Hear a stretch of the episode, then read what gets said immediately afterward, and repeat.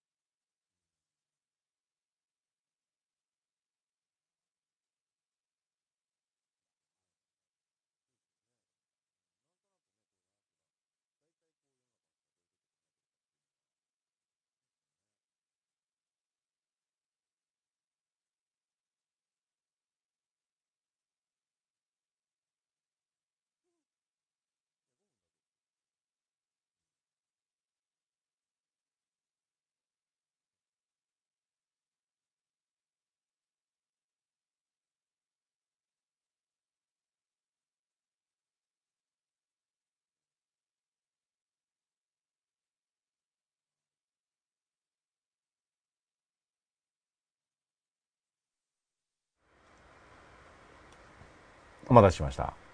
はい続きですね。はい。それで格物父の格も朱子学と読名学とで解釈が違うというのを高校時代に倫理で習いました。漢字は奥が深いです。S アンダースコ生島さんです。これ東洋思想の方の格ですね、うん。まあ、東洋思想西洋思想あるいは文法などでこう書くっていう概念が出てくるんで、まあ、奥深いですね、うん。まあ、奥が深いんで例えばある程度、まあ、勉強量に応じて書くっていう感情を見ても心の中で抱かれるイメージって違うわけじゃないですか。は同じ単語使ってても。い、うん。うん。まあ、奥深いですね、武田910さん子供は素直だから思ったことをそのまま言ってしまうだけでは。うん。まあ素直だから思ったことをそのまま言うのがまあ悪口かどうかっていうので考えられますよね、まあ、発言者の意図っていうのが悪口となるかどうかで、まあ、もし重要だとすれば、うんまあ、素直で思ったことをそのまま言うっていうのは、まあでも素直でうん。思ったことそのまま言うだったら、太ってますよねとかいう話になりますもんね、うん。だったら、うん、思ったことをそのまま言うときに、うん。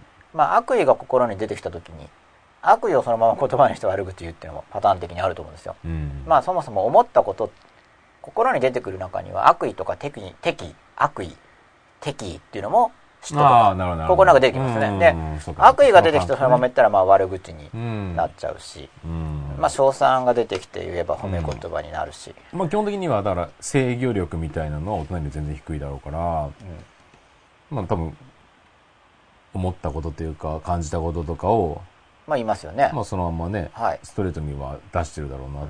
しかし子供が言う言葉の全てが悪口なわけじゃないんで、うんうんじゃあ何が悪口で何が悪口じゃないのか。うん。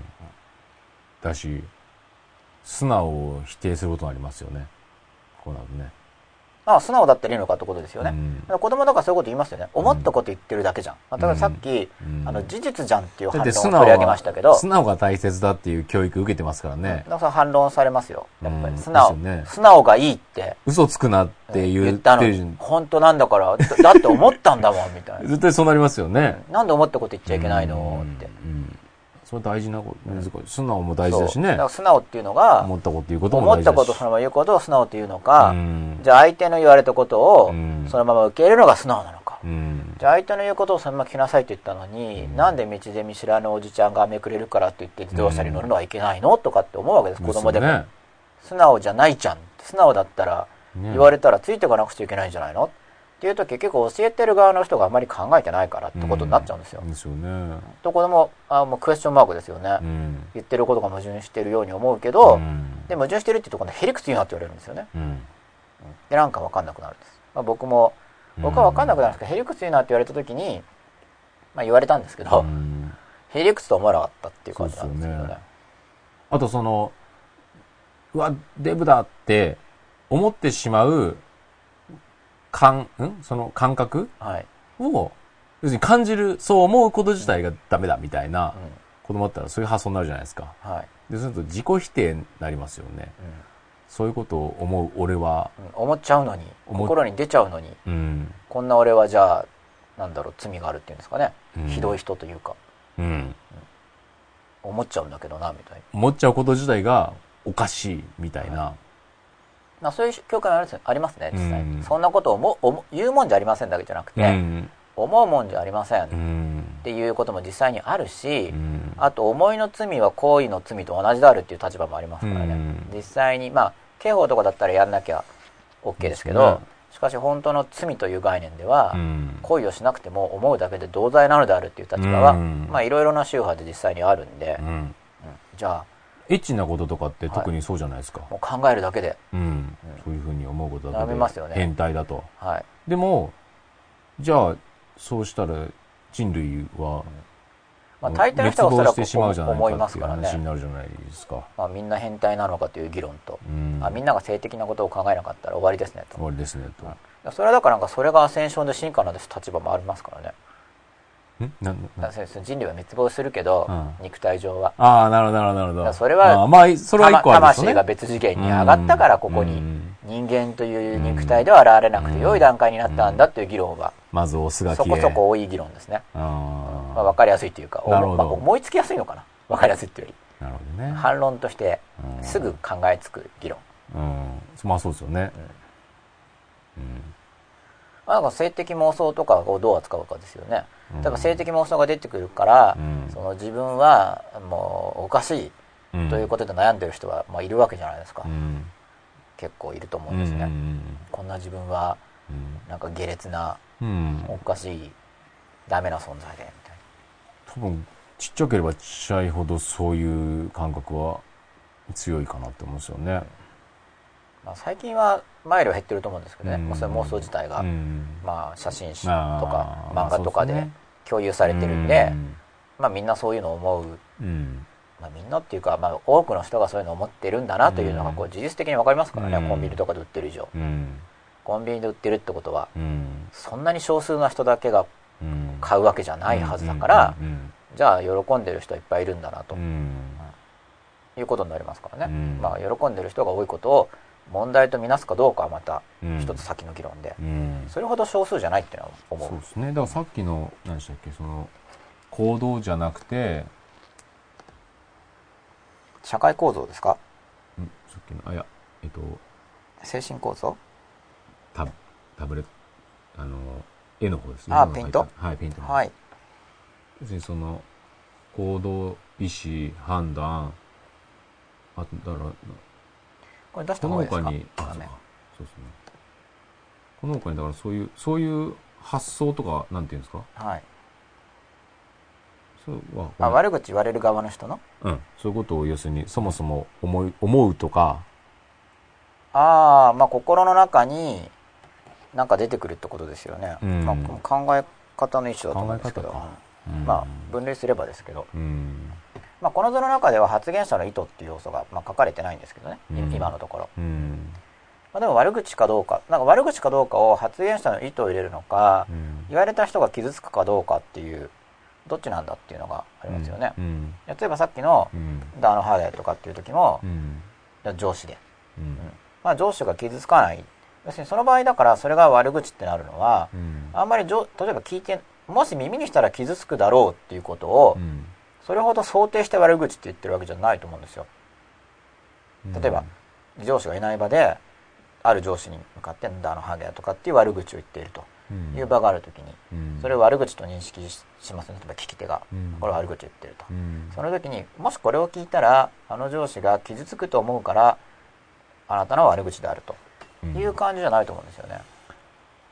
でもう一方でもう相手がはい。それにコンプレックスを感じてるなっていうことを見抜いてる場合にはい、あえてそういうところをつく場合もあるかなって気がしますけどね。うんまあ大抵は多分そうですよね、うん。それが攻撃として機能するだろううん。と思ってるから言うわけですよね、うん。本当に向こうが平気の平座だったら通常は言わないですよね。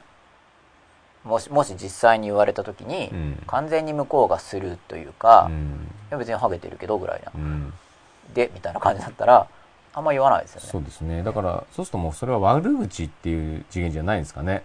うん。もう確実な、意図的な攻撃。はい。あー、まあ、じゃあわ攻撃じゃない悪口はあるのかとかっていう話になりますよね。悪口って基本的にそんな攻撃性なくないですか、例えばどん攻撃性がない悪口。と本人がいないところではい。ガタガタ言ってるのって、うん。別に本人に対して何か攻撃しようっていう発想じゃなくて、自分の不快感をただ処理したいっていう。そうですよね、うん不快感を処理するときに、うん実際に相手に面と向かって言えばうん攻撃となりそうなことを言うってことやってますよね、その場合はうん。でも直接は攻撃しないじゃないですか。直接は攻撃しないんだけれども、うんその自分の不快感を相手に直接攻撃するという言い方で、うん。あの処理するんじゃなくて、うん。まあ、当面の処理ですけど、うん。実際に言えば攻撃になるようなことを相手に直接言わないで、うんまあ、陰口の構造になると思うんですけど、はいはいはい別の人に向かってうん言うとうん。いう感じですよね、その場合は、うん。そうすることでその不快感をまあ多少発散しているうん。の場合もあるし、ふ不快感じゃないはい自分の中のなんかを解消、要するに孤独感とかはい孤立感とか、はいうん。っていうのもありますよね。みんなで盛り上がれるから。うん。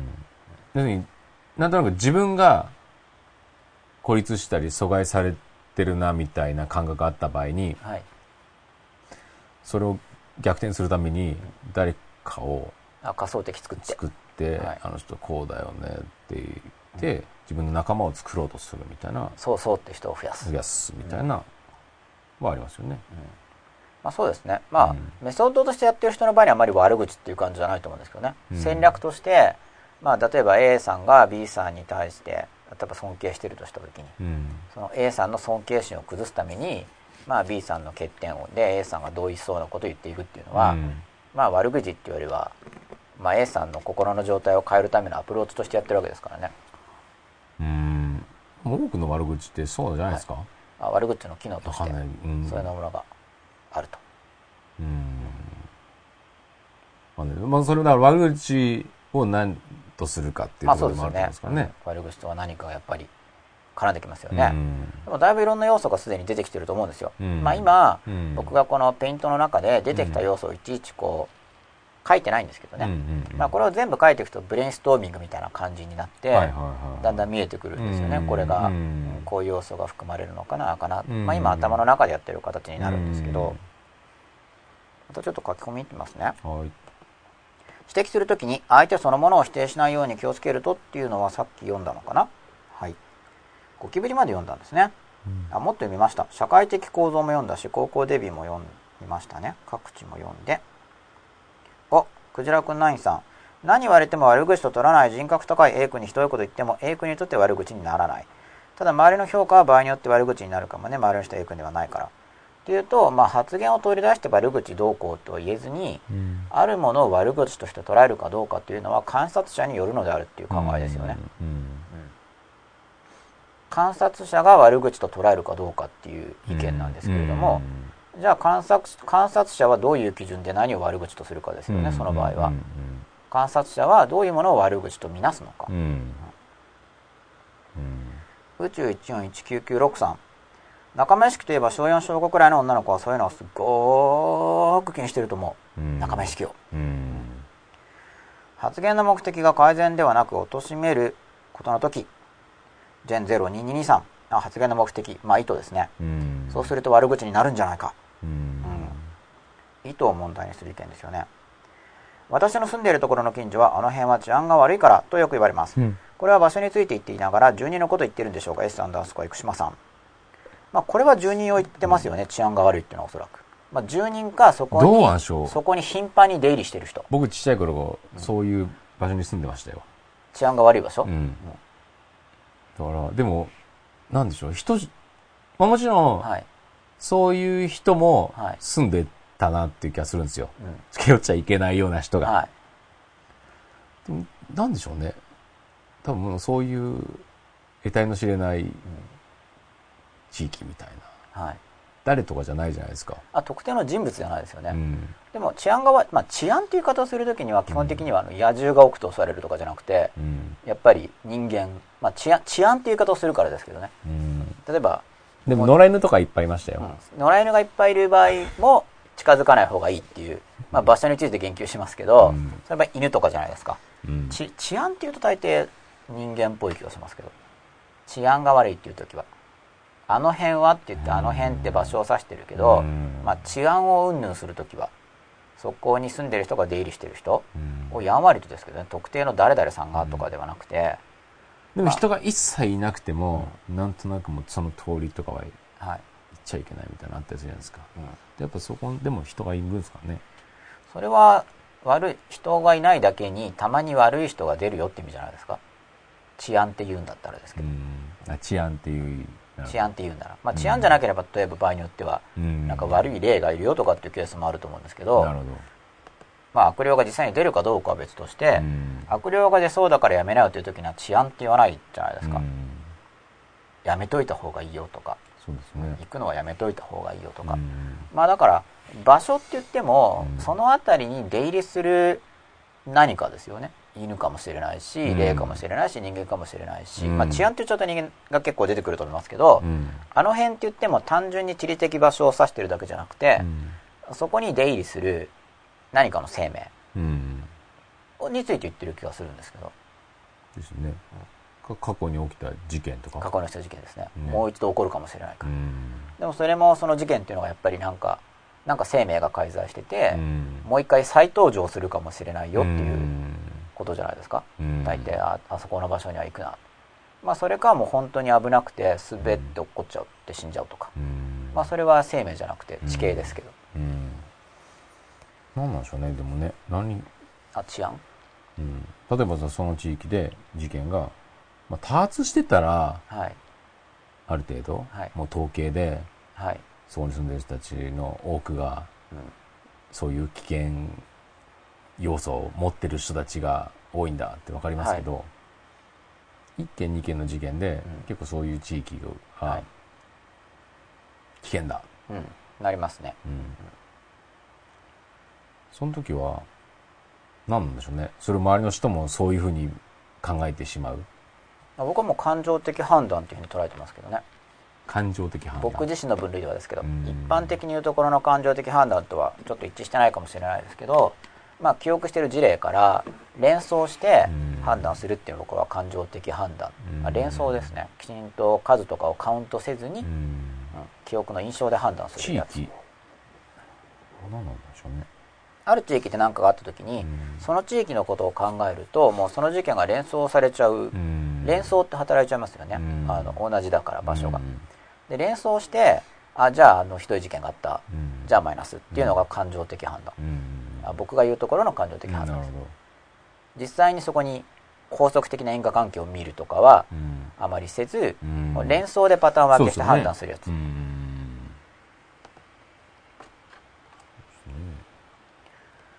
私は悪意全くないのに思ったことをそのまんま言って反感を買うことが多々あります。わらアイコアンダースコアブルーさん、まあ、悪意そもそも全くないかどうかは検討しないといけないですけどね。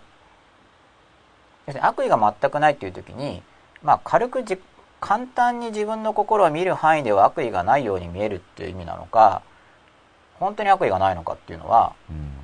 分かんないですからね。悪意と意図でしたっけ？意図、ね。意図意図ね。うん悪い意図。うん。まあだから自覚されてない悪意があるかもしれないと思いますよ。うん。まあ、わらって書いてあるから、あんま深刻な事例ではないと思うんですけど、反感を買うとこが多々とは書いてありますけど、思ったことをそのまま言うのが、まあ、まあさっきの子供の素直さともつながりますけど、関係してますけど、うん。思ったことをそのまんま言う場合に悪意があるかないかって言っても、うん。その思い、心の中に出てきた思いそのものがそもそも悪意であれば、うん。まあ悪意をそのまま表現したら悪意ですからね。うん。あでも反感を買うためにわざと悪口言うってことはあるかもしれないです注目が得られるからですよね。注目というか相手の感情を動かすためっはいうんていうのは、反応が取れますからうね。んスルーされないですからね、とりあえず。うんそういうアプローチは過去に僕はしたことはありますねうんまあ、でもそれは一般的にはあまり悪口って言われないですよね、実は。でも文字通りとか客観的に見たらはい。悪口っていうふうに捉える人は多かった気がしますね。うんなんでそういうこと言うのと。うん。でも当人同士は理解し合ってるみたいなパターンは結構今でも多いかな。なんか外部の人から見たときに、どうしてこう悪口とうん見えるか。うんやっぱりその外部の人が何かを悪口と見なしてるわけじゃないですか。うんその観察者によっては。うんでその観察者が何かの基準であれは悪口だって判断しますようね。んその悪口って判断される基準が、これがだから面白いのは、うんまあ、僕がなんでこういうテーマを取り上げてるかというと、うん悪口とは何かっていうのをうん。あんまり考えてないわけです。うん。多くの人、うん。ほとんどの人は、うん。そもそも悪口って何なのってあんま考えないんですよね、うん。ちっちゃい時に悪口言うなとかは言われますけど、うん。じゃあ悪口って何だとかあんま考えないし、うん。で基本的に普通の大人に反論反論っていうか反問うん。問いで、じゃあ悪口って何なのって問いで返しても、うん。普通は取り合ってくれないんですよ。多くは、うん。いや悪口っていうのはこうでって、うん。あるいは、まあ、考えてごらんでもいいんですけど、うん。まあ、考えてごらんっても単に丸投げじゃなくて考えて、考えた結果持ってったらもっとコメントがもらえるんじゃないと、うん。まあ、考えてごらんってさで言われるだけだと考えられないですからね、うん。ヘルプがないんで、うん。まあ考えられないっていうかその考えてごらんって振った人の貢献度が低いってことですけど、うん。まあ、考えてごらんって振ってくれたことによってうん。多少前進してますけど、うん。よりともにうん一緒に考えてくれればもっと前進しやすいですね、うん。その振ってくれた人が考えてるのが前提ですけど、まあ、でも大抵そうなんないです。悪口とは何かって反問したらう、ん。うるさいとかやっぱへりくつ言うなってなっちゃうんで、うん。つまりその悪口を言うなっていうふうにアドバイスした人から見るとえじゃあ悪口って何なのって聞き返した時に、俺のアドバイスを聞く気がないんだ多分向こうに移るんですよね。おそらくは。うん。悪口言うなってアドバイスをした人に向かって、うん。えーその人に向かって悪口何なのって聞けば、うんアドバイスを聞く気がない要は素直じゃないというふうに見えるから言うことを聞く気がないという点で向こうがカチンときて怒りが出たりうん。しちゃったりするんで結構悪口と何かってみんな考えてないケースが多いと思うんですよ。うん。で単純に説明できないってことですよね。ってこともあるじゃないですか。うん、多分説明できないからうん。それも嫌なんだと思いますよ。つまり無知がそこであらわになるわけだから、まあ、アドバイスするってことは自分は知ってるよって立場で言う方が多いんで、うん。大抵の人はアドバイスするときにもちろん自分の方が知ってるから知らない君にアドバイスってことですよね。うん。であるのにその無知があらわにあるのはなんか感情的に嫌なんですよね、うん。多分感情的にだと思いますそれも。うん。僕の言う感情っていうのは過去の記憶からの連想って意味なんですけど、うん。感情的に嫌なんだと思うんですよ。うん。ということは悪口とは何か多分考えてないんですね。うん。ところが興味深いのは、まあ、僕も今悪口って何なのかっていうのを言おうとじわじわ言おうとしてるんですけど、考えてないにもかかわらず、うん。かなり多くの人がすごい似てる判断基準を持ってる例として取り上げてるんですよ。うん。でも考えてないから、うん。じゃあみんなバラバラにバラバラに判断してるのかっていうと、うん。いやかなりの統一性が見られる。うん。非常に興味深い。あの、うん。言語化してないし、うん。考えてもいないし、うん。問われると答えられないにもかかわらず、うん。多くの人がかなり似ている、まあ、どうしてはないけど、うん。かなり似ている判断基準でうん。悪口かどうかを判別しているっていうのはうん。これ多分概念として珍しいんですよ。うん。他の概念に比べれば。でもその根底にある普遍性的なものが抽象的なことなのに、うん。まあ、雨かどうかとかだったらみんな結構共通してますけど、うん。これは雨なのか雪なのかとかは、でもなんかうん。その根底にあるものが共有してれば結局同じ似たようになりますよね。そう似たようになってる。だからなんか感じてるんですね、うん。なんか感じててでしかもそれは悪口自体が、まあ、明確ぼんやりとですけど悪口は良くないんじゃないかってやっぱぼんやりと感じられているうん。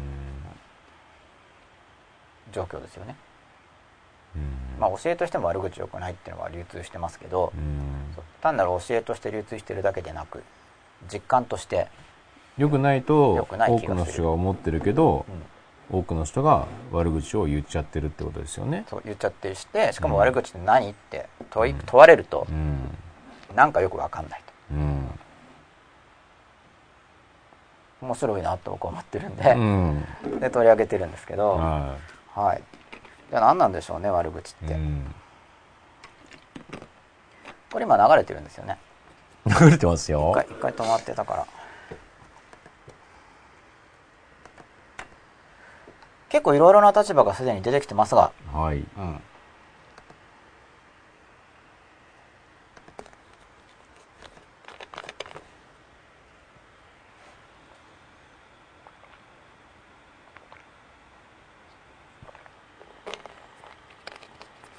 悪口を言うんじゃありません。僕はですね、うん。まあ、僕はって言っちゃうとまたあれなんですけど、うん。まあ他者がありますよね。うん。他者。で、まあ、今この図の中だと他者っていうのがここら辺が他者ですよね。あなたとか他者。うん、まあ他者について。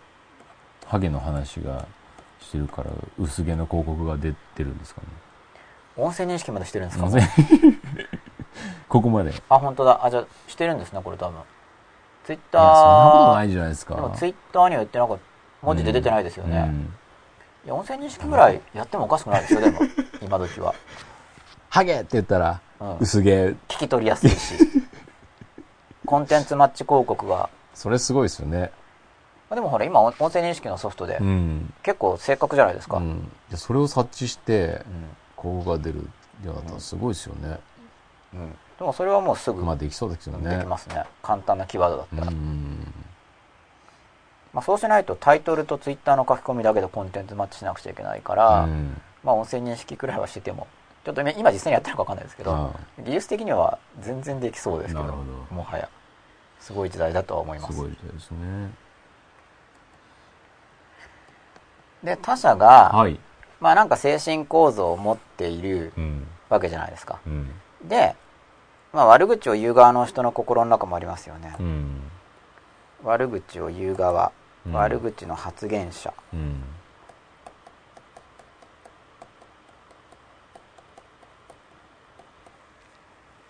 しかも背後に、うん。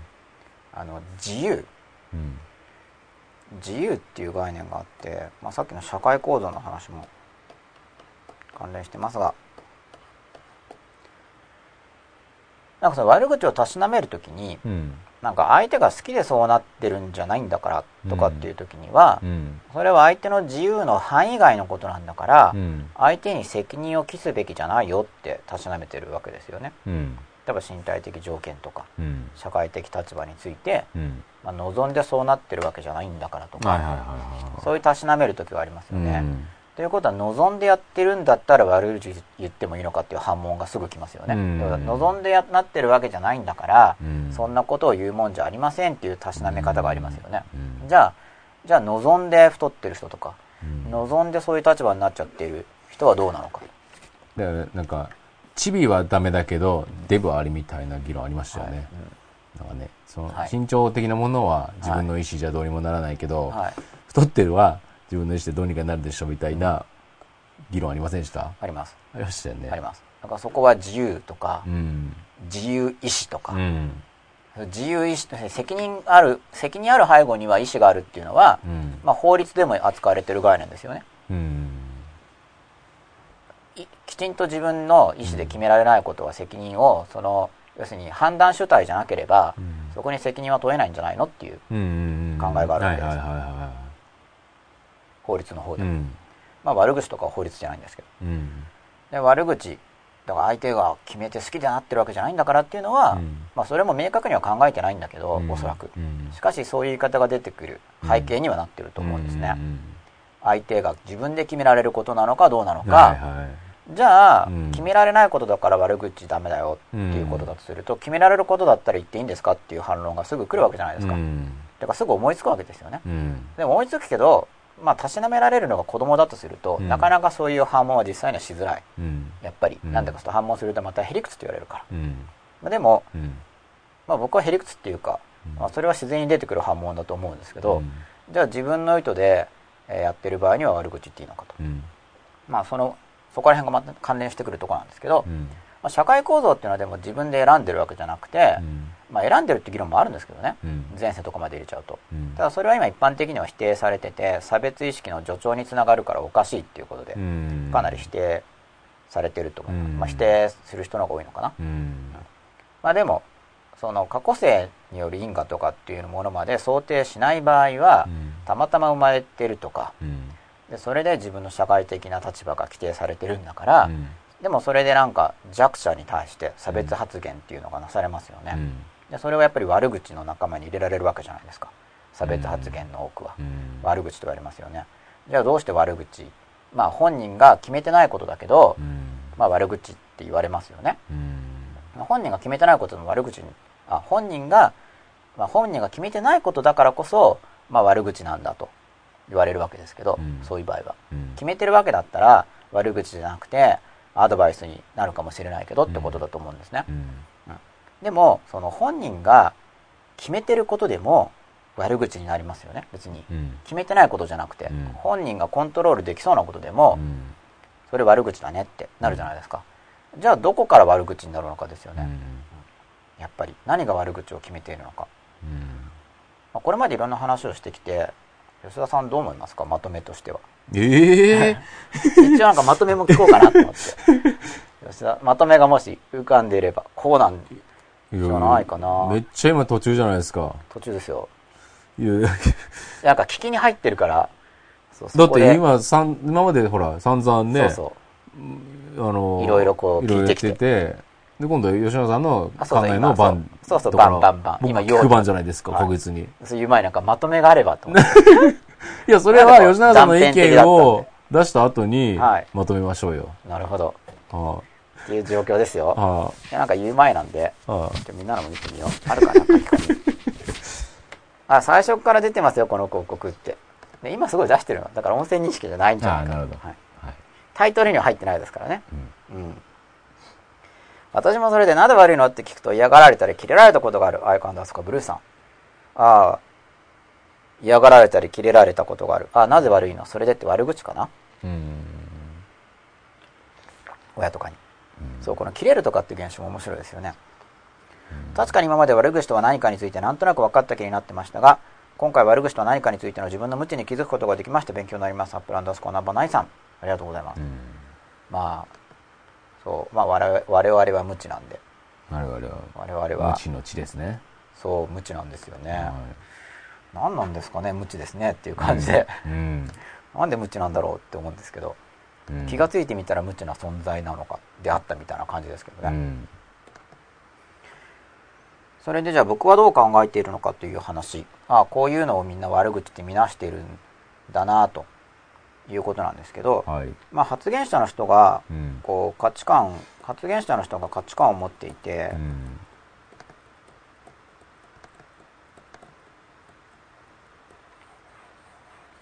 発言者の人がはい。価値観を持っていて、はい。まあ、これ一回消した方がいいのかなうん。そうですね。ちょっと今36の1でセーブして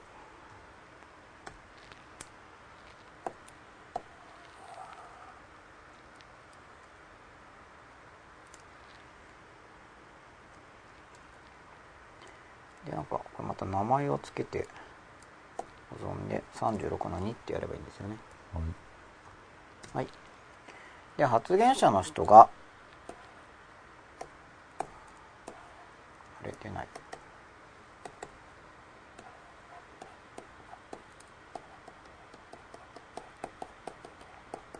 発言者の人の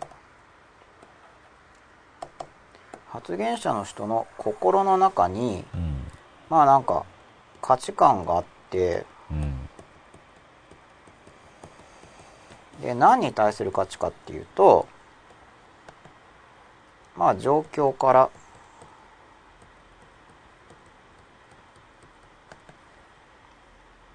まあ状況の中で判断していく仕組み。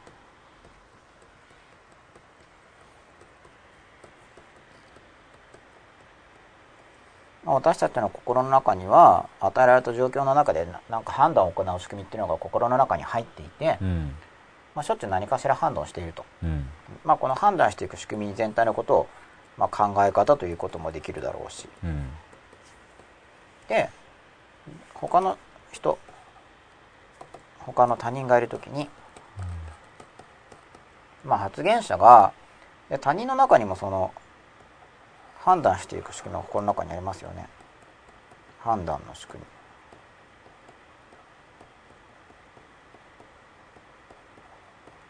まず重要なパターンとして、うん。この他人の中にある判断の仕組みっていうのがうん。まず第一にこの発言者の人が価値が低いというふうに価値が低い価値が低い、まあ、間違っているってことなんですけどねうん。間違っててうん。その判断の仕組みは価値が低くてうん。間違っているとうん。でこれだけじゃないんですよさらに価値が低くて間違っていてじゃあ間違ってるからどうなのかって言えば、うん。簡単に言うとメッセージとしてはうん。あの消え去れっていうメッセージなんですよねつまり価値が低くて間違っている判断の仕組みを心の中に持っているからその仕組みに対して消え去れって言ってるんですよね。仕組みに対して？仕組みに対して、うん。消え去れと、まあ、ただ明確に消え去消え去れっていう言葉でされに言ってるわけじゃないですよ。うん。でも消え去れと言っていて、うん。消え去れと言って言っているにもかかわらず、うんまあ、だから消えた後の方が、うん。まあ、良くなるっていうことなんですよ、うん。まあほんまあ、発言者の言ってることとしては。うん。しかし消え去るだけであれば、うん。まあ、アドバイスでもアドバイスにもうん。なり得ますようんね、で重要なのは消え去れって自分が願ってるんだけど、助けるつもりはないんですよ。うん。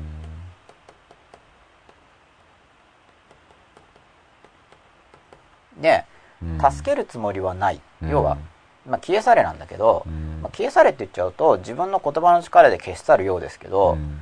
まあ、消え去れってことは消して消せってことですね。もっと言えば。それを消せと。ただし、うん。あの助けるつもりはない。うん。で消さないなら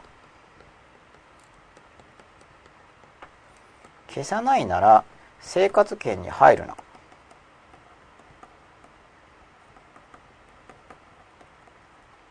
自分の。要はその相手の仕組みに対しかその考える仕組みに対してその状況の中でなんか感じていくその精神の構造っていうのがうん。間違ってると。で間違ってるだけじゃなく間違ってるんだから消せと。で消せないんだったらされってことですね。消せないんだったらいなくなるよと。ただし助けるつもりはない、うん。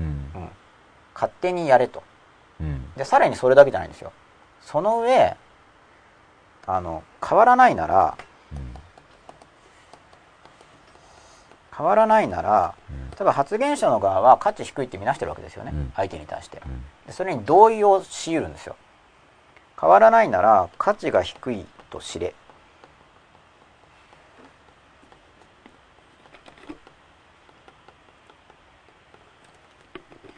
しかもこれだけじゃないんですよ。うんさらにうん。価値が低いと知った上に、うん。あの従属しろとか、まあ、言うことを聞けですよね要は。従属しろとかまあ従属しろですね簡単に言っちゃうと。結構複合的なメッセージなんですけどまあ自分の抱いているものと違うものが心の中に入っているからまあ汚らしいでも汚らしいでもいいし納得いかないでもいいんですけど相手の心の中に入っている判断の仕組み。まあ入れ替え可能だという認識だと思うんです。だから存在そのものの否定だと僕は思ってないんですけどね。悪口言ってる人が言ってるの。悪口言ってる人が、その相手の存在そのものを否定とかとか存在そのものとかまで多分考えてなくて。うん。どっちかっていうと、まあそのこまあ、変化しうるかもしれないんだけどうん。変化してるかもしれないしれないんだけど、まあ、そんな簡単には変化しないだろうなって多分感じてるんですよ。ちょこっとで簡単に変わるものではない。うんけどそのそ存在そのものみたいにそこまで固く考えてない、うん。うん存在そのものの否定っていう感じじゃないと思うんですけど、まあ、うん。表現として言う時あると思うんですよ。うん。それは消え去れっていうメッセージを強化するためにもう存在の根源から消えちまえっていう意味で、まあ、存在を否定するような言動はするかもしれないけどうん。その場合でも実際に心の中で存在そのものを考えてるんじゃないんだと思うんですね。で今いくつかの要素をダーって出したんですけど、うん。この中で特に悪口それ悪口ですよねっていうのが成立するために重要なものは何かっていうこととあとさっきのその社会構造上の差別発言うん。とかの悪口が成立することと、うん。まあ、要するに社会構造上のものであるならばうん。それはこの心の中のものっていうことにならないじゃないかと。いうことですよね。その本人の心の中のことじゃないから、うん。うんそのあれば集団でもいいんですけど、うん。その人間集団のうん。心の中にあるものじゃないんだから、うん。まあこういう心の中のことを指しているモデルっていうのは違うんじゃないの？っていうことになりますよね。ここまでいいでしょうか？うん。じゃあ、まあ基本は、基本っていうのは僕は、まあ、だ誰かが誰かに対して悪口を言っていると。誰かが誰かに対して悪口、まあ、A さんが B さんに対して悪口を言っている。A さんが B さんに対して悪口を言っている。B さんを話題にしてですね、B さんを目の前にしなくてもいいんだけど、B さんを話題にして悪口を言っている時には、僕は基本的には、その B さんの心の中のことを対象にしていて、変えうることですよね。変えうること、まあすごい綺麗に言うと、変えうることを変えないことに対して非難してる。まず悪口は。変える、変えうることをうん B が変えないもんだから、うんそれを A が非難している。だから非難するっていう意図を持って言ってるんですよね。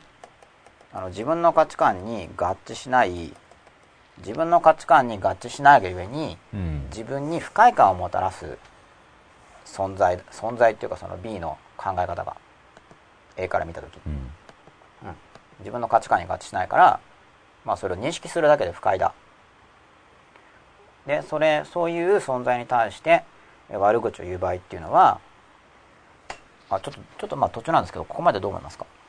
ここまで聞いてうん。やっぱ、悪口の、やっぱ程度が結構あるなと思うんですよね。だから結構、この悪口は結構ヘビーな悪口な状態ですよね。はい完全にもう、なんか憎しみとかかなりもう入り込んでる。だから結構、さっきの話だと、軽いタッチの悪口じゃないですよね。今の話はこれ。全部入れたらそうですねうん。あ全部強い強い意味で取ったらそうですよねね。そしたらまあ生活圏に入るなとかっていうのを、うんまあ弱い薄めてこうブレンドしていけば弱い意味の悪口でもそうなると思うんですけどうん消えされとかまあ、なくはない。はいうん。消え去るね。消えされ。いや本当に消えちゃったらどうか。だからその存在そのものの否定だとしたら、うん。本当に消え去ることがいいわけじゃないですか。うん。例えばもう初めからこの宇宙にうん。存在しないと、まあ、死ねってことですよね。うん。死ねはまあ初めからとは違いますけどね。死ねっていう場合にはこれから死ぬんで。でも悪口で死ねっていうことはありますよね、うん。実際。そ小学校の時なんかそんなの言ったな。死んじまえ。死んじまえみたいそんななかなかそのもともともともと宇宙の開始の時点からなかったことにしてくれとかっていうメッセージはあん小学校のまないですね。時、そんな悪口なかったっけ？なんかあった気がするな。オーバーに言うためにあると思うんですよね、なんかね、うん、相手を傷つけようとして言う悪口かな？ね。その場合にやっぱりさっきの悪口イコール相手を傷つけようとすると。うん。でもそれも意図がありますよね。うん。傷つけようとする意図そうですねを持ってますよね。うん。なんで傷つけるのか。うん。傷つけたいのか。今のこの説は割とだからそういう、相手を傷つけようっていう意図がある。っていうことが前提ですか。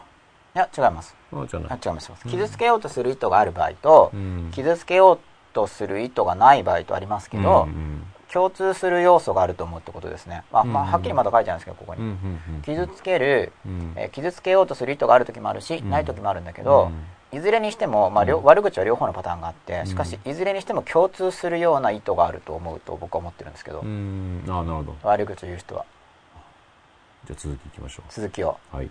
まあ、ここら辺のまあいろいろ言ってますよねはい。でじゃあ B さんが、はい。まあ、なんか実はうん。通、うん、なんか対象として多いっていうだけでこの判断の仕組み上あ判断の他人の中の判断の仕組みっていうのは、うん。対象としては非常に多いんですようん。でなんでかっていうと相手の変えうることだと相手に責任が生じるっていう概念があるから相手の自由になることが相手の責任だうん。要は責任があるっていうふうにうん。責任があるうん。で基本的に悪口の背後には当然不快感がありますよねうん。じゃあもう一回書きますね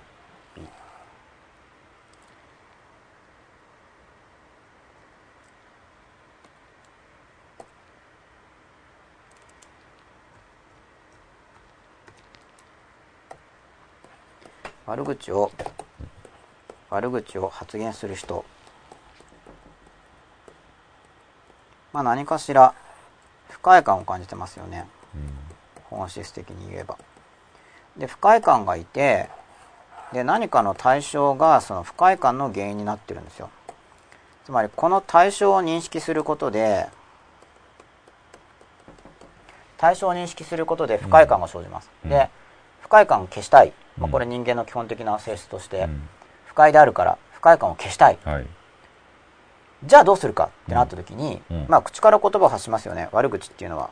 言葉を発しますよね、うん。でこのうん。悪口という、まあ、ある種の呪い呪言葉。うん。言葉による呪い、うん。この悪口でこの対象ただしこれ対象って普通人間なんですね、まあ、ささっきも言ったように。人間。で言葉の力で人間って言葉の意味を解釈できますよね、うん。うん、でこれ面白いんですけど本人に直接言う場合に、うん。確かに本人が傷つくようなことで言うことが多いです、うん。まあ、でも、うん。まあ、傷つく傷つかないは関係なしにうん確かに否定的に言いますよね、うん。悪口って基本的に否定ですよね、うんあいつらおかしい、うん。まあ、ハゲでも何でもいいんですけど、なんか、まあ、恨みっていうか、うん。その感情をぶつけて、うん。うん否定的に言いますよね、うん。またこの途中なんですけどトイレ行ってきてもいいですか？そこそこ大事なところなんですけどね 大事なところだから大事に語ろうと思って、なるほど。ここからがなるほど。まあいろいろはい。右に行ったり左に行ったりしながら、はい。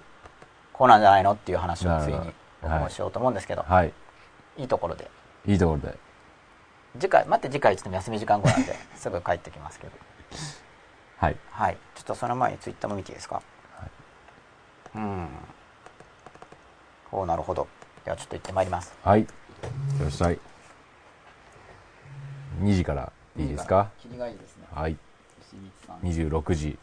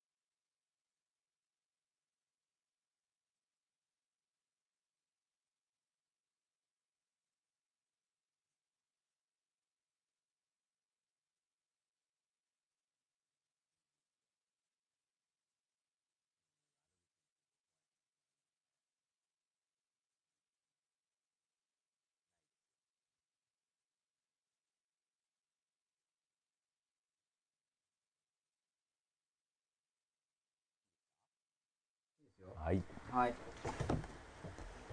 お待たせしました。お待たせしました悪口とは何かはい。またツイッターの書き込み見るとはい。はい。悪口がなぜ悪いのっていう質問ではなく、いろいろな人の主張に対してなんでって聞くと、その人に、フェイクスだ、深く考えすぎなどと言われて嫌がられるということです。ああ、単純になんでって聞くだけだと嫌がられることは確かに多いかもしれないと思うんですけど、まあなんでかっていうとそれは、なんでって聞く方は気楽になんでって聞けるんですけど、うん。まあなんでっていう質問に答えようと思うと、答える側はそれなりにエネルギーが必要なんで、なんでって聞くと。例えばなんでって聞くときに、うん。それは納得がいかないっていうことであれば、うんまあこういう点に納得がいかないんでっていうことを詳細に言ったりするのと、うん。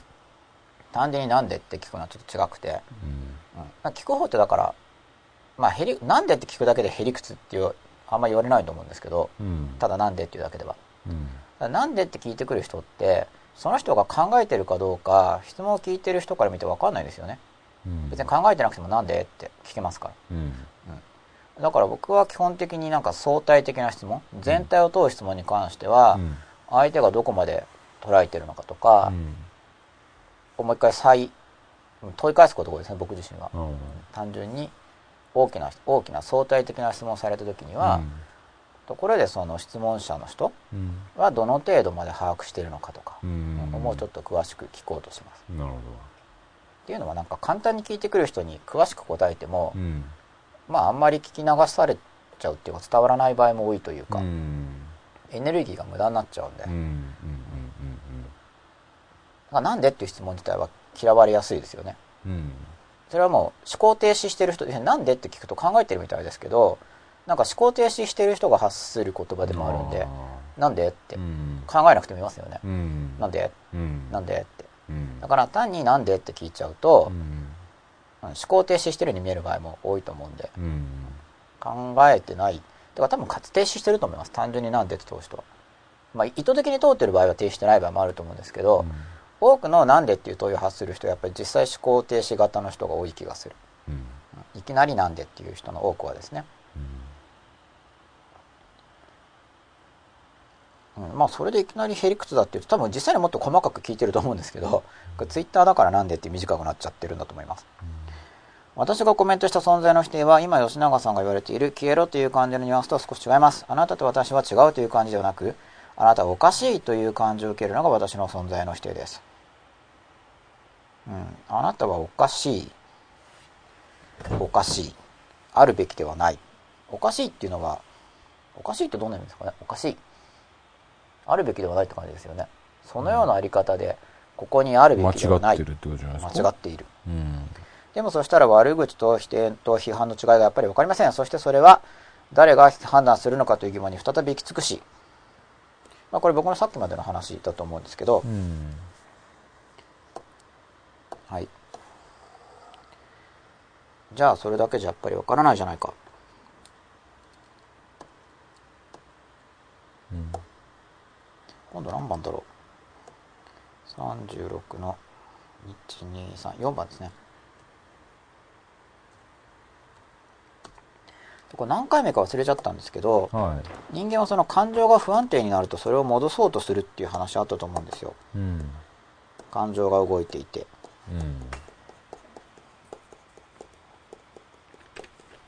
まあ、やっぱり何かしら不快感がある。心の中に発言者の心の中に不快感がある。うん。で仮想的っていう概念もさっき吉田さんのお話の中で出てきたと思うんですけど、まあ不快感があって不快感があるとこの不快感を解消したくなりますよね人っていうのは、で不快感の原因って何なんだ？うん。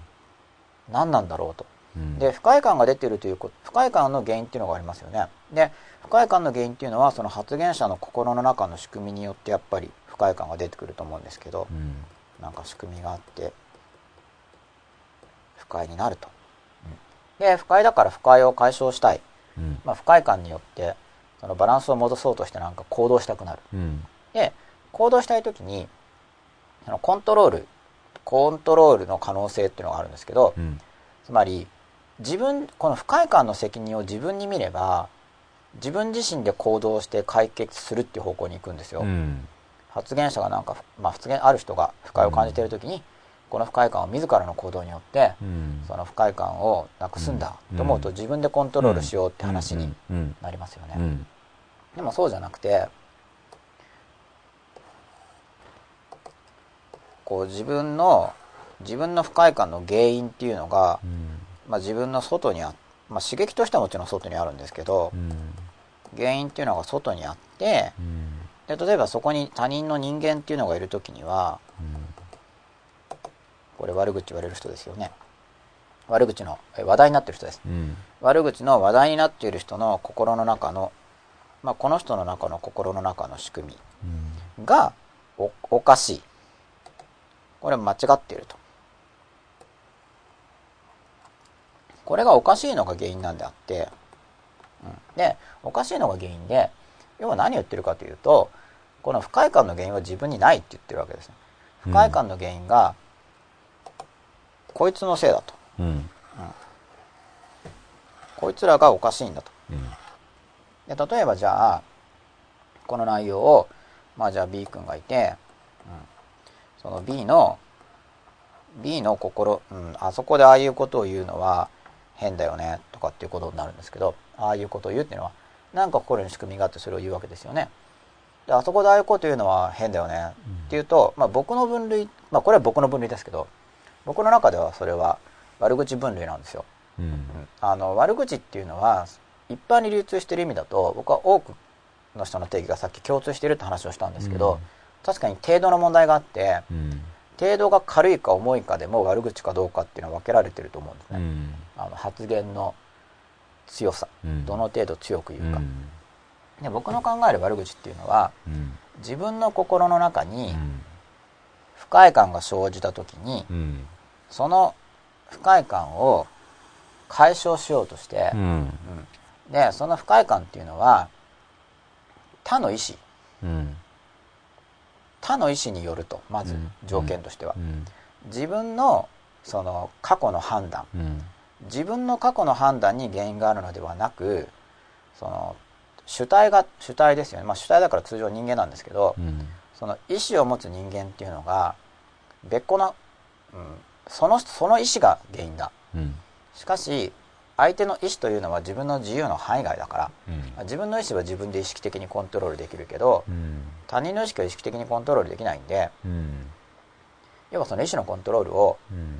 まあ、だからおかしいっていう表現で言ってるのはコントロールできないんだけど相手の意思がそう働くべきじゃないでしょう。っていうのはおかしい。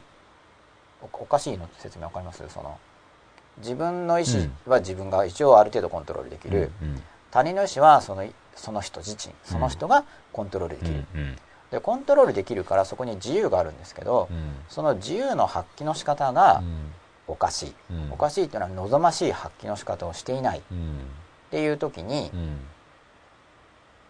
まあ、それを、まあ、それっていうのはその相手の意思の発揮の仕方がうん。変である。うん。っていうことを単に中立的にうん。あの相手の意思の発揮の仕方がおかしいっていうんじゃなくてうん。だからこそ、うん。まあ、ちょっとさっきの表現で言うとだからこそ消え去るべきだ。要するに変われってことですよね、うん。まあ、これが一つ目のパターン。うん。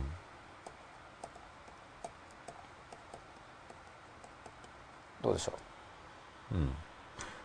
この原因が発言者に与える影響がどの程度かっていうのも結構関係してくるじゃないですか。う、うん全然、ね。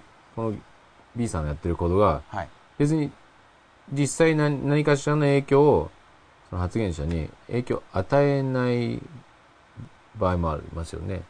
うんありますね。ね。はい。まあ不快感になってる時点で影響を与えてるっていう捉え方もあるのかもしれませんが、はい。もっと直接的な形ではいそういうの危害をね、与えられてるとかはい。の場合と、はい。そうじゃない場合が、あそう僕それ両方あると思うんですよ。うん。つまり、うん。その不快感がありますよね、うん。だからこここの原まあそっか原因って書いて書いてそないのかな。の不快感がどっから来てるかっていうところで、うん。実際の因果関係がうん。あるかどうかじゃなくてうん。実際に因果関係があろうがなかろうがまあなんかは不快感そもそも不快感がなければだから僕は悪口言わないっていう立場ですね。うん。発言者に不快感がなければそもそも悪口は発発することはない。でその面白おかしくおちょくってんのは悪口じゃない。面白おかしくおちょおちょくっているとしても不快感を抱いているという立場ですああ僕はなるほまあ不平不満でもいいんですけどうん。心の中に不平不満を抱いているからうん。その不平不満を解消しようとする働きの一環としてうん。発言していると。その不不不快感を忘れる、まあ、不快感を忘れたい感じたくないうん。仕組みとして、まあ、さっきの仲間意識の確認とかも、うん。その不快感を忘れようとしてで不快感の原因っていうのが実際にこの外部に原因があると僕は思ってないんですけど、うん。僕はですよこれは。僕は、僕が思ってるわけじゃないんだけどあたかも原因が他であるかのようにうん言うんですよね。うん。だからで悪口と批判がどう違うのかっていうさっき質問があったんでそこに関連してるんですけど、だから実際原因なのかどうかっていう部分です。ん？実際に原因なのかどうか？不快感の、うんうんうん。そのまあ、原因であるかのように言うけれども、うん。本当に原因なのかどうか。ただうんその原因であるかのように言う言うって今言いましたがうん。原因であるという形で言語的に言われる場合と全然関係なくてう、ん。なんかなんか気に入らないよねみたいな感じで言われるんですよ、うんうんうん。でもなんか気に入らないのも一応不快感の原因になってますよね。なんか気にないわけだから、うん。その不快感の原因としてうん。語られる。うん。なんかそのまあそれを指してだから存在がとかって言われると思うんですけど、うん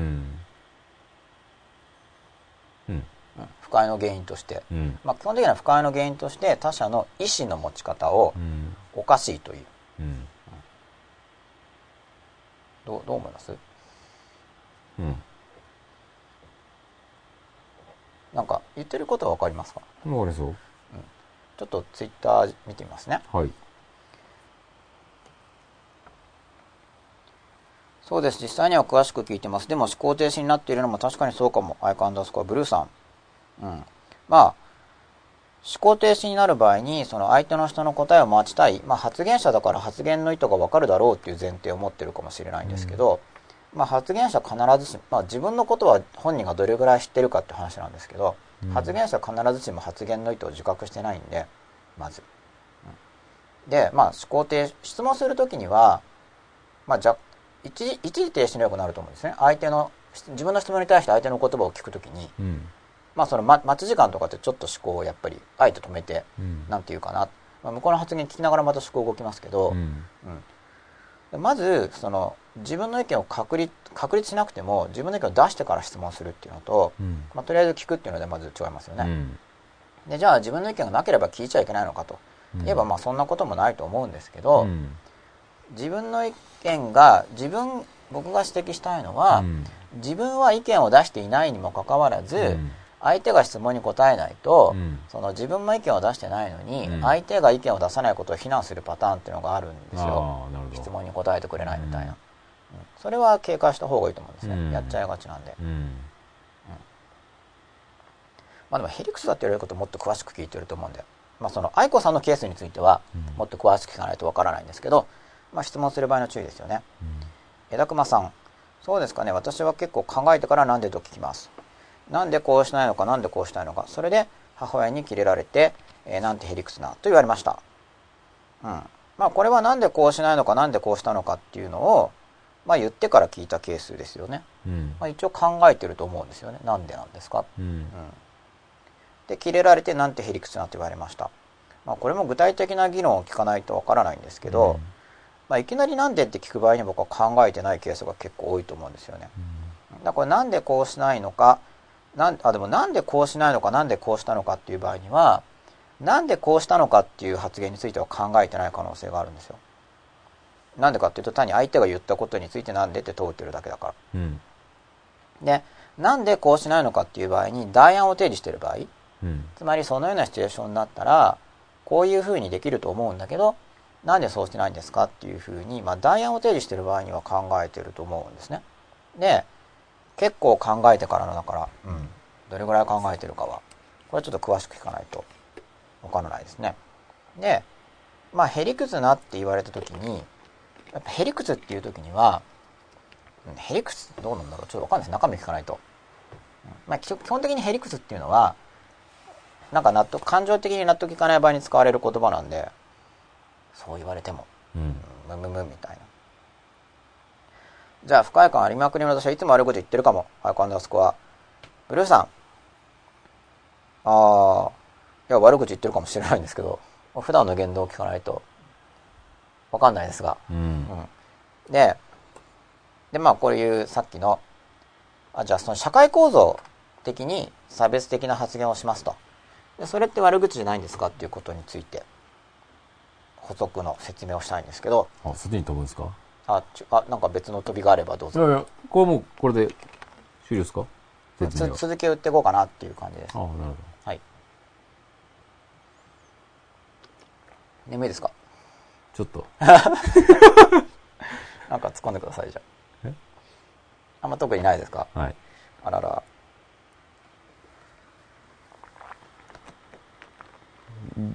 徐々にまとめの方にまとめの方に入ってきてますよ。はいじゃあその社会構造上の、はい。社会構造上だ社会、社会構造上だと、まあ今その意思について言いましたけど、まあ悪口っていう時には意思が介在してるんじゃないの？うん。なぜなら大自然とかうん。動物については悪口にならないから。じゃあう、ん。うん。社会構造上はどうなのか。そういう場合の悪口っていうのは、うん。意思を、うん。意思について、うん意思を問うているのか、悪口の、悪口の対象っていうのは。それ、どうなんですかね、事例的に。まあ、その社会構造上の悪口っていう、うんあんまり僕は聞かないので。いや、そう、そういう悪口があるっていうのは聞くんですけど、うん身の回りにあんまり聞かないから、なんか事例としてありますか？人種差別的なことですか？例えば人種差別とかそうだと思います。うんまあ、身分身分的なものとか。身分的なものとか。ね。っていう場合はじゃあその人種とか身分に属する人うん。の意思について言及してるのかどうなのか、うん。何なんですかね。ちょ僕わからないですねあんまりねそこは。うん僕も分かんないですね。あんま身の回りにいないんで、うん。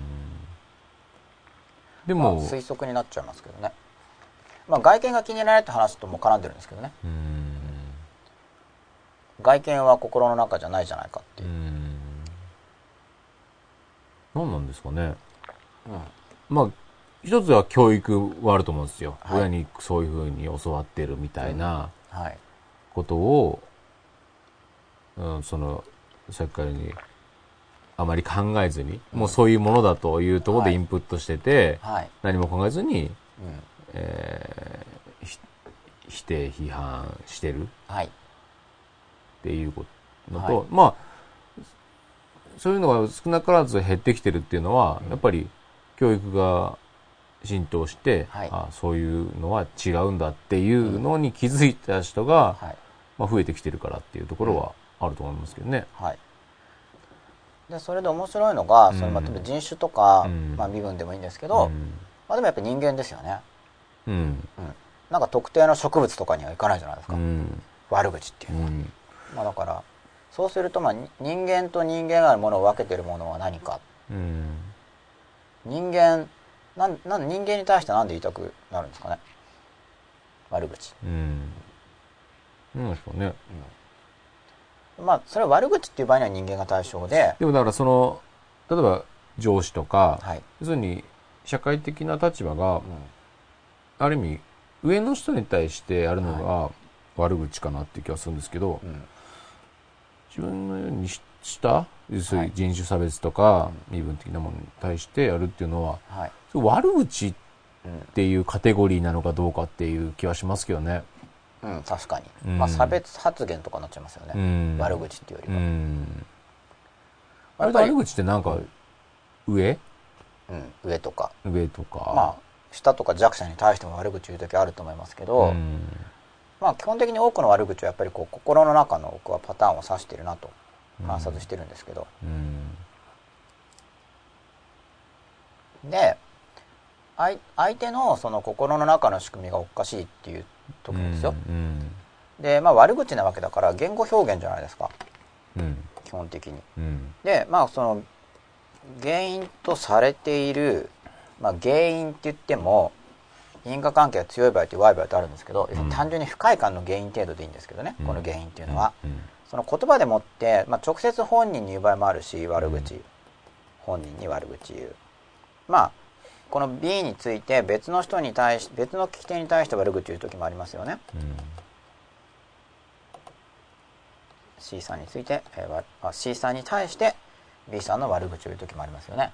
なんか不快があって、うん、でその原因としてうん。他者の,、まあ、そのは行動ですよね。行動実際に行動までいかなくても、うんまあ、広い意味での行動なんですけど、まあ、心の中の意思の発揮の仕方。うん。意思の発揮の仕方に対しておかしい、うん、おかしい。あれおかしい。っていうな何その何何が悪口なのかっていううん。話に進んでもいいでしょうか。はい。何、え、ちょうだい。行動の何が悪口かは対象ですか？うん対象はさっき言ってたのがその心の中のうん。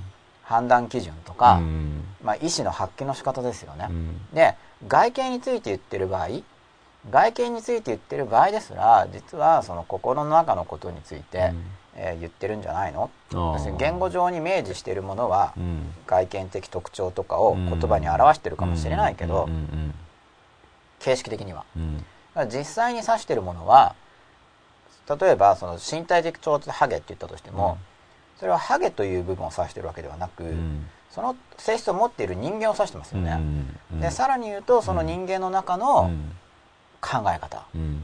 その心こういう場合にこういう判断をするっていう、うんそれがき気に入らないんですよね。うん。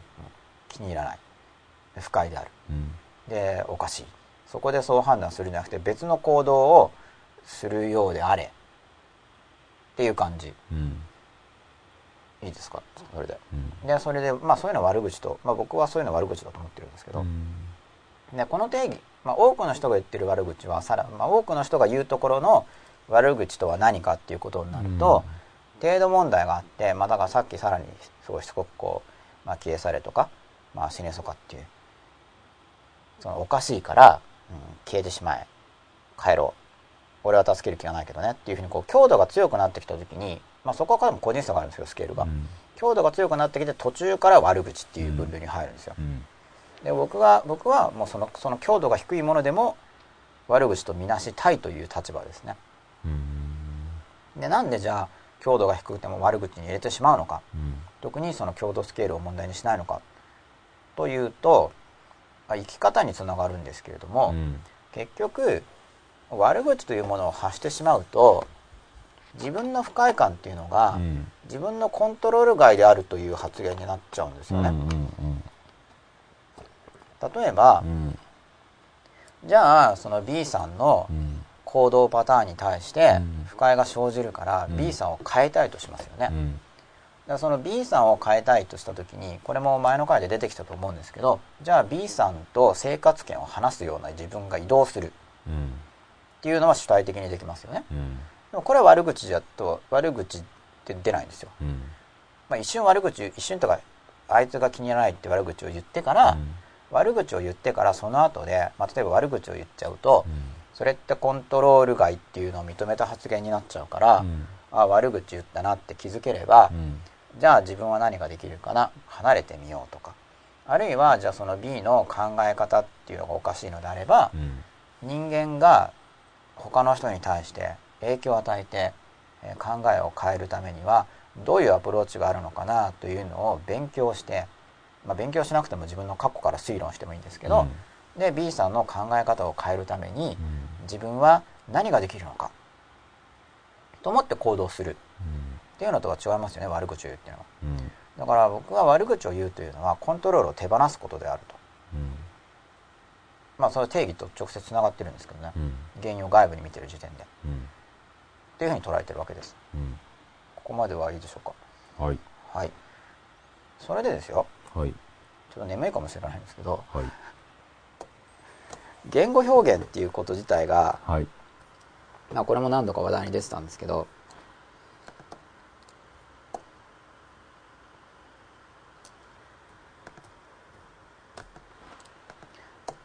言葉で言葉で表現しますけど言葉ってだから口から出てきますが言葉っていうのはその形式的に表していることとうん。また別のこともあるんですよね、うん。うん、形式的に表現している。例えばさっきのじゃあハゲとかデブとか言っても、実際に表しているのは特定の人、うん。しかもその特定の人の中の行動の原因となっている考え方を指しているかもしれない、うん。そうすると文字通りのものが指しているものとはうん別のものを指し示してますよね、うん。うん。でじゃあさっき出てきた、うん。え批評行為とかと悪口とは何が違うのか。うん。これはちょっと世間的な共有というよりは僕の考えになっちゃうんですけど直接当人に対してまあ批評でも批判でも批判でもアドバイスでもいいんですけどちょっとエアコン入れてきていいですか？どうぞお待ちしてますよ。はい。その間にツイッター見てますね、はい。熱がこもってきた。今ツイッター見てます。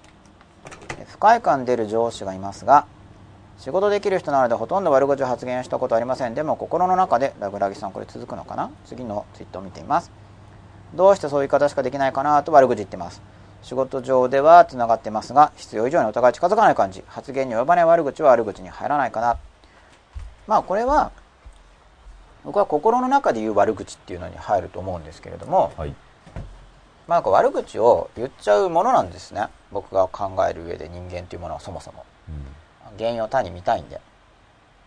でどうしてそういう言い方しかできないかなっていうのはやっぱりその意思の発揮のし仕方を対象としてますよね。どうしてそういう言い方しかできないのかなっていうのは、うん。相手の意思の発揮の仕方にを対象にしておかしいと言ってるわけですよね、そのような環境でそうするのはと。だからまあ悪口言った後であ悪口言ったってもし気づくことができればうん。自分が悪口を定義持っててうん。相手の意思の発揮の仕方についておかしいと言ったと。うん。でおかしいっていうのは自分でじゃあどうするっていう対策がうん。おかしいから終わってますよね。うんうんそうですね。だっておかしいじゃん、うんうんそれはまあまあ消えされ的なメッセーうんジ強い場合には、うんうんうんでおかしいってなっちゃったな。おかしいってなるとだから手法がないんですよ。うん。おかしいだけだから、うん。じゃあどうしようかなってなると次に進めますよね。う、ん。そのパターンでも多いですね。おかしいとかはい。間違ってるとか、うん。要するに批判で終わってしまうパターンは多いですよね、うん多いですね。うん。で僕はそれはもう悪口に入れてるんですけど、うん。僕の分類では。なるほで一般的にはみんなが、まあ、き強度が強いやつをさらに悪口と、なんか語気の強さとか、そこで止まってるやつを？悪口。えっと、僕が言うところのですか、うん。僕が言うところのはいや止まって続きがあっても悪口に分類してますね、うん。悪口が出てきたら、うん。あ悪口が出たな、まあ、心の中でも口からでもいいんですけど悪口が出たつまり僕の考える悪口っていうのは聞き手がいなくても成立するわけです。うん。自分の不快感の原因というのが他者の意思の発揮にあると見てしかもその他者の意思の発揮に原因があるからそれがおかしいんだうん。というタイプの発言が心の中から出ても口の中から出てもあ俺は悪口を言ったなと、まあ、気づける時は認識しますよね。うん。じゃあその間違ってるなと思って、で間違ってるよっていうところで止まんじゃなくてはい。こういう時はこうした方が絶対いいと思うのにっていう、はい。にもう別案うん。明確な別案がはい。提示できるうん。場合はどうですか？こういう時はこうの方がいいと思わないっていうあ僕はそれでもまだ悪口に僕自身は入れてます。つつまり僕それは僕の定義ですね、うん。で僕が、わまあ、僕はだから悪口言わないんじゃなくて出てくるわけですよ、うん。で悪口って認識した後でどうするかっていうのを重視してるんで。うん、悪口というかあれ要するに人それぞれのかさっき何て言いました発言者の価値観？はい。うん、だから自分でも僕もその自分の価値観みたいのがい。普遍的かどうかは全然わからないじゃないですか、うん。自分ではそうと思ってるけど、はい。えーただそれが場合によっては人を不快にする場合もあるなっていうのは、経験上でも思う時あるんですよね、でも間違ってることが自分じゃわからないじゃないですか。自分は正しいと思ってるけど、うんね。うん。はい。で不快にさしできたら人なんて不快にしたくないじゃないですか、はい。でも自分がこうだと思ってるから、そのままアウトプットするっていうこともはい。ありますけど、はい。そういうのを人の行動を見た時に、あれどう思うっていうのは結構僕はやるかなと思うんですよ。はい。うん、その批判じゃなくて、あれはどうっていう、はい。他の人が見たらどう思うのかなっていうのは気になったりするかなと思うんですけどね。いや気になっていいと思うんですよ。点ずれてます？いや気になって全然いいと思うんですけど、で要するにそこそのあの行動なんかちをただに否定するんじゃなくてはい、自分の中での理解がしきれないからうん。どうなのかね。ああの人のあの行動はどうなのかな、うん。うん。意見を収集するってこ人はどうとですよね。思うのかなっていう、はい。うん。僕はだから僕が考える悪口というのは、うん。悪口を言う発言者の人がうん。責任を手放している場合。うんうんに僕は悪口つまり僕自身が生き方として、うん。あのコントロールを持ってるかコントロールを手放すかっていうのを重視していて。だから不快感とは違うんだなだからその僕の場合。は不快感を感じるんじゃなくて、どうなんのかなっていう客あくまで客観視してる上で、はい。あの行動ってどう、っていうのは、おそらく弱い不快感も出てると思うんですよ、弱い。なんでかっていうと疑問を感じるわけだからあのでもあの不快感は別にどう感じないですよ本当に、うんそれか直接僕に。あ不快不快だってごめんなさいっていう言い方でいかないから、まあ、価値観のズレはありますよね、別にそこと僕自分の価値観をリンクさせようとは思わないんですよ、はい。全然そこは人の人だと思うんですけど、ただ自分の中でははい。理解しきれない場合にうん。どうなのかなっていう、あじゃあ理解しきれないっていう方も要するに上下感があるわけじゃなく、うん。理解ができないわけですよね。そうですね。まだ僕がわか意見意見が特にないわけですよね自分としては、うんうん理解はできない。どういうとこはわからないけどうん、うん。まあいいとも悪いともうん。判別がつかないってことですよね、うん。僕の価値観が間違ってるかもしれないってことも全然あるじゃないですか、うん。あその場合に理解力が低いってことですよね。そうです。だから僕の無知さであったりとか、はもっと上の次元がいっぱいあるわけであって、はい。そこは知りたいじゃないですか、うん。ああなるほどと。はい。そういう時に、あのあれどう思うっていうのはい。を他の人に聞くっていうことはうん。やるかなと思うんですよね。僕はそういうのだからあんまり悪口と思ってないですね、うん。なんでかというとそれは自分が理解できないから、うん。理解しようと思ってうん。自ら行動してるわけじゃないですか、うん。でも人のことをそういう対象にして、なんかしゃ、話題にしてるっていうことを、うん。ああさっきの定義で言ったところのですね、うん。でそれはその相手のがおおまあでもおおかしいっていうのと違いますね。でも、その相手の人のその意思の発揮の仕方がうんおかしい、うん。でおかしいっていうのはだから相手の意思のは相手の自由だから、うん。結局そのどうにもならないという投げが入ってると思うんですよ、うん。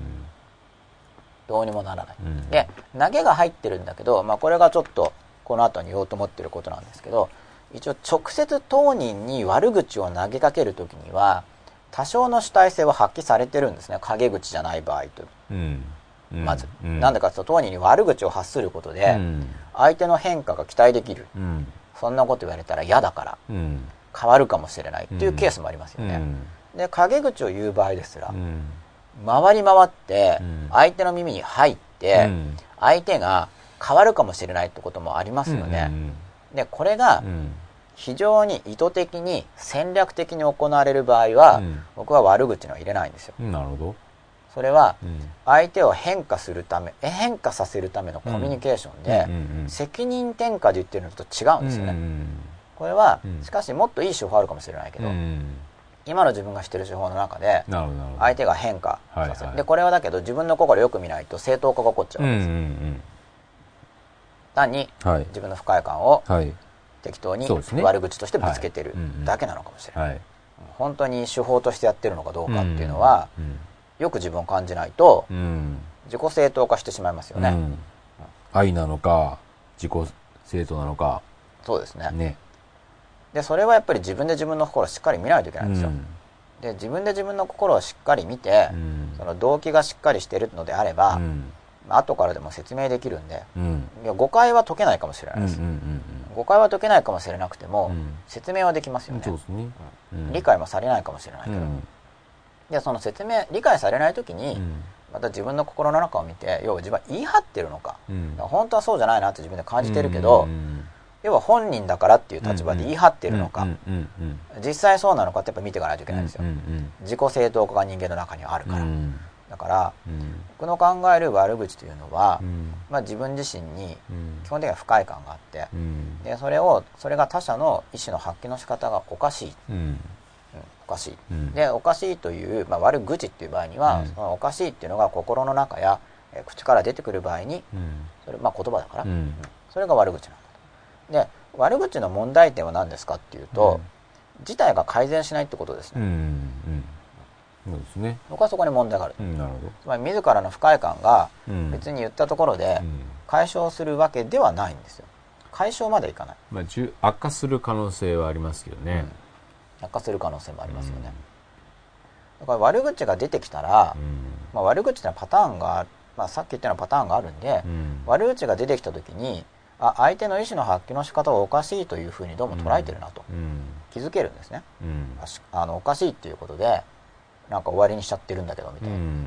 要は環境扱いしてるんですね、うん自分がコントロールできないコントロール外の環境扱いをしてる、うん。だから悪口が出てきたら、うん本当にコントロール外なのかって検討するようにうん。心がけてるんです僕自身は、うん。つまり自分がコントロールを発揮してう、ん。自らの行動でその不快感の原因に対して働きかけができるのではないか。うん。で働きかけの仕方いろいろあると思うんですよ。うん。もちろん。うん。というところまでお話ししたんですがはい。どうでしょうか？ようわかりますよ、まあ、成長過程ではい、学んでいくことですよね。うん、で悪口を言ってることに気づいたら僕はチャンスと思ってるんですけどね、うん。あの気づけたら。うん。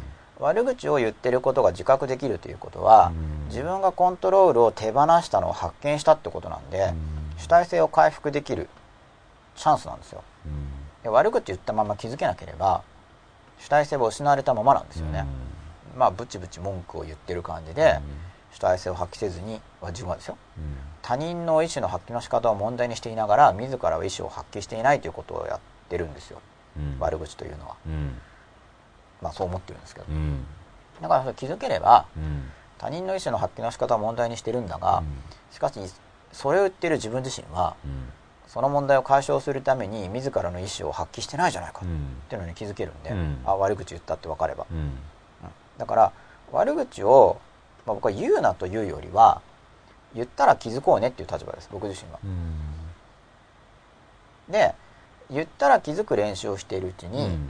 自分の意思を発揮して何とかしようという精神態度が成長して、まあ、うん外部の不快となるような刺激が来た時に、うん。自分で主体的に動いて解決しようという精神構造が獲得されていくわけですね次第に、でそうなっていけば結果的に悪口減ってきますよね。うんあの言う必要ないから、うん。うん。自分はどうするかって話になるんで。うん。自分はどういうアプローチをしていけばその外部環境に影響を与えられるか、あるいは環境を移動できるか。まあ自分を視点とすれば、移動することも外部環境の変化になるんで、うん。どうしようかな、うん。俺はどうしようかなっていう話になるんですよ、うん。悪口にならずに、うん。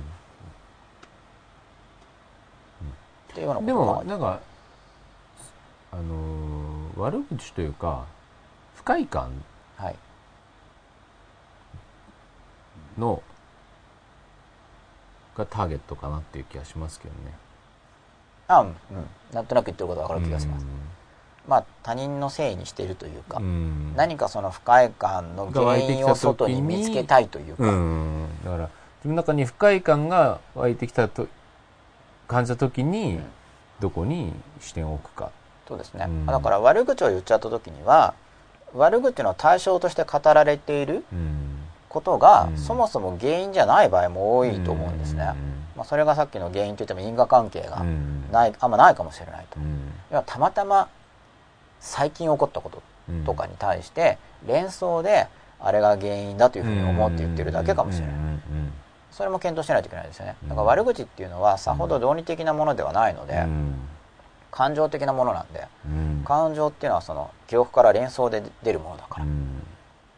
ああの意思の発他人の意思の発揮の仕方がおかしいと思っても、うん。そもそもそれが自分の不快の原因じゃないかもしれないですね、うん。どうでもいいことかもしれないんですけど、うん。まあそう思っちゃうんで悪口の時は、そうですね。はい、うん。く苦しみがどこから来ているのかも再検討の余地があるそもそも。うん。何かしら悪口を言う以上苦しみはあると思うんですけど、うんそうですね。どうなんでしょうね、うん。皆さんがどう思っているかというかみんな眠いかもしれないんですけど。そろそろ。聞いてくれてるかな。いやでも18人もいらっしゃいますよ、年末特番って感じですね。年末か特番。なり分かりやすい形にそうあまり分かりやすくてまとめすぎちゃうのも抵抗感あるんですけど、うんでもそうするとなんかはぐらかされた気がするかなと思って。ね。はい、一応少し明確めに言ってみまいいんしたじゃないですか？なぜ？まあ、これだけ引っ張りましたからね。なぜ、えー、悪口は良くないか？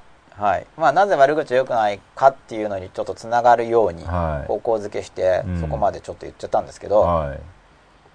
まあ、なぜっていうのが一応テーマなんでなんでなんでっていう話がさっき出てきてますけどね、私はなんで実際聞くときはもうちょい長いと聞くときは代案というか相手とは違う考えを持っていて自分の意見を言う前に相手になんでと聞いたりするということです。アイコアンダースコアブルーさん。ああ、なるほど。で、なんでって聞い自分の意見言う前に相手になんでって聞いて相手がじゃあへりくつって言ったとしたらまあへりくつって言われたからといってビビる必要もないんでそこも主体的に決めればいいと思うんですよ。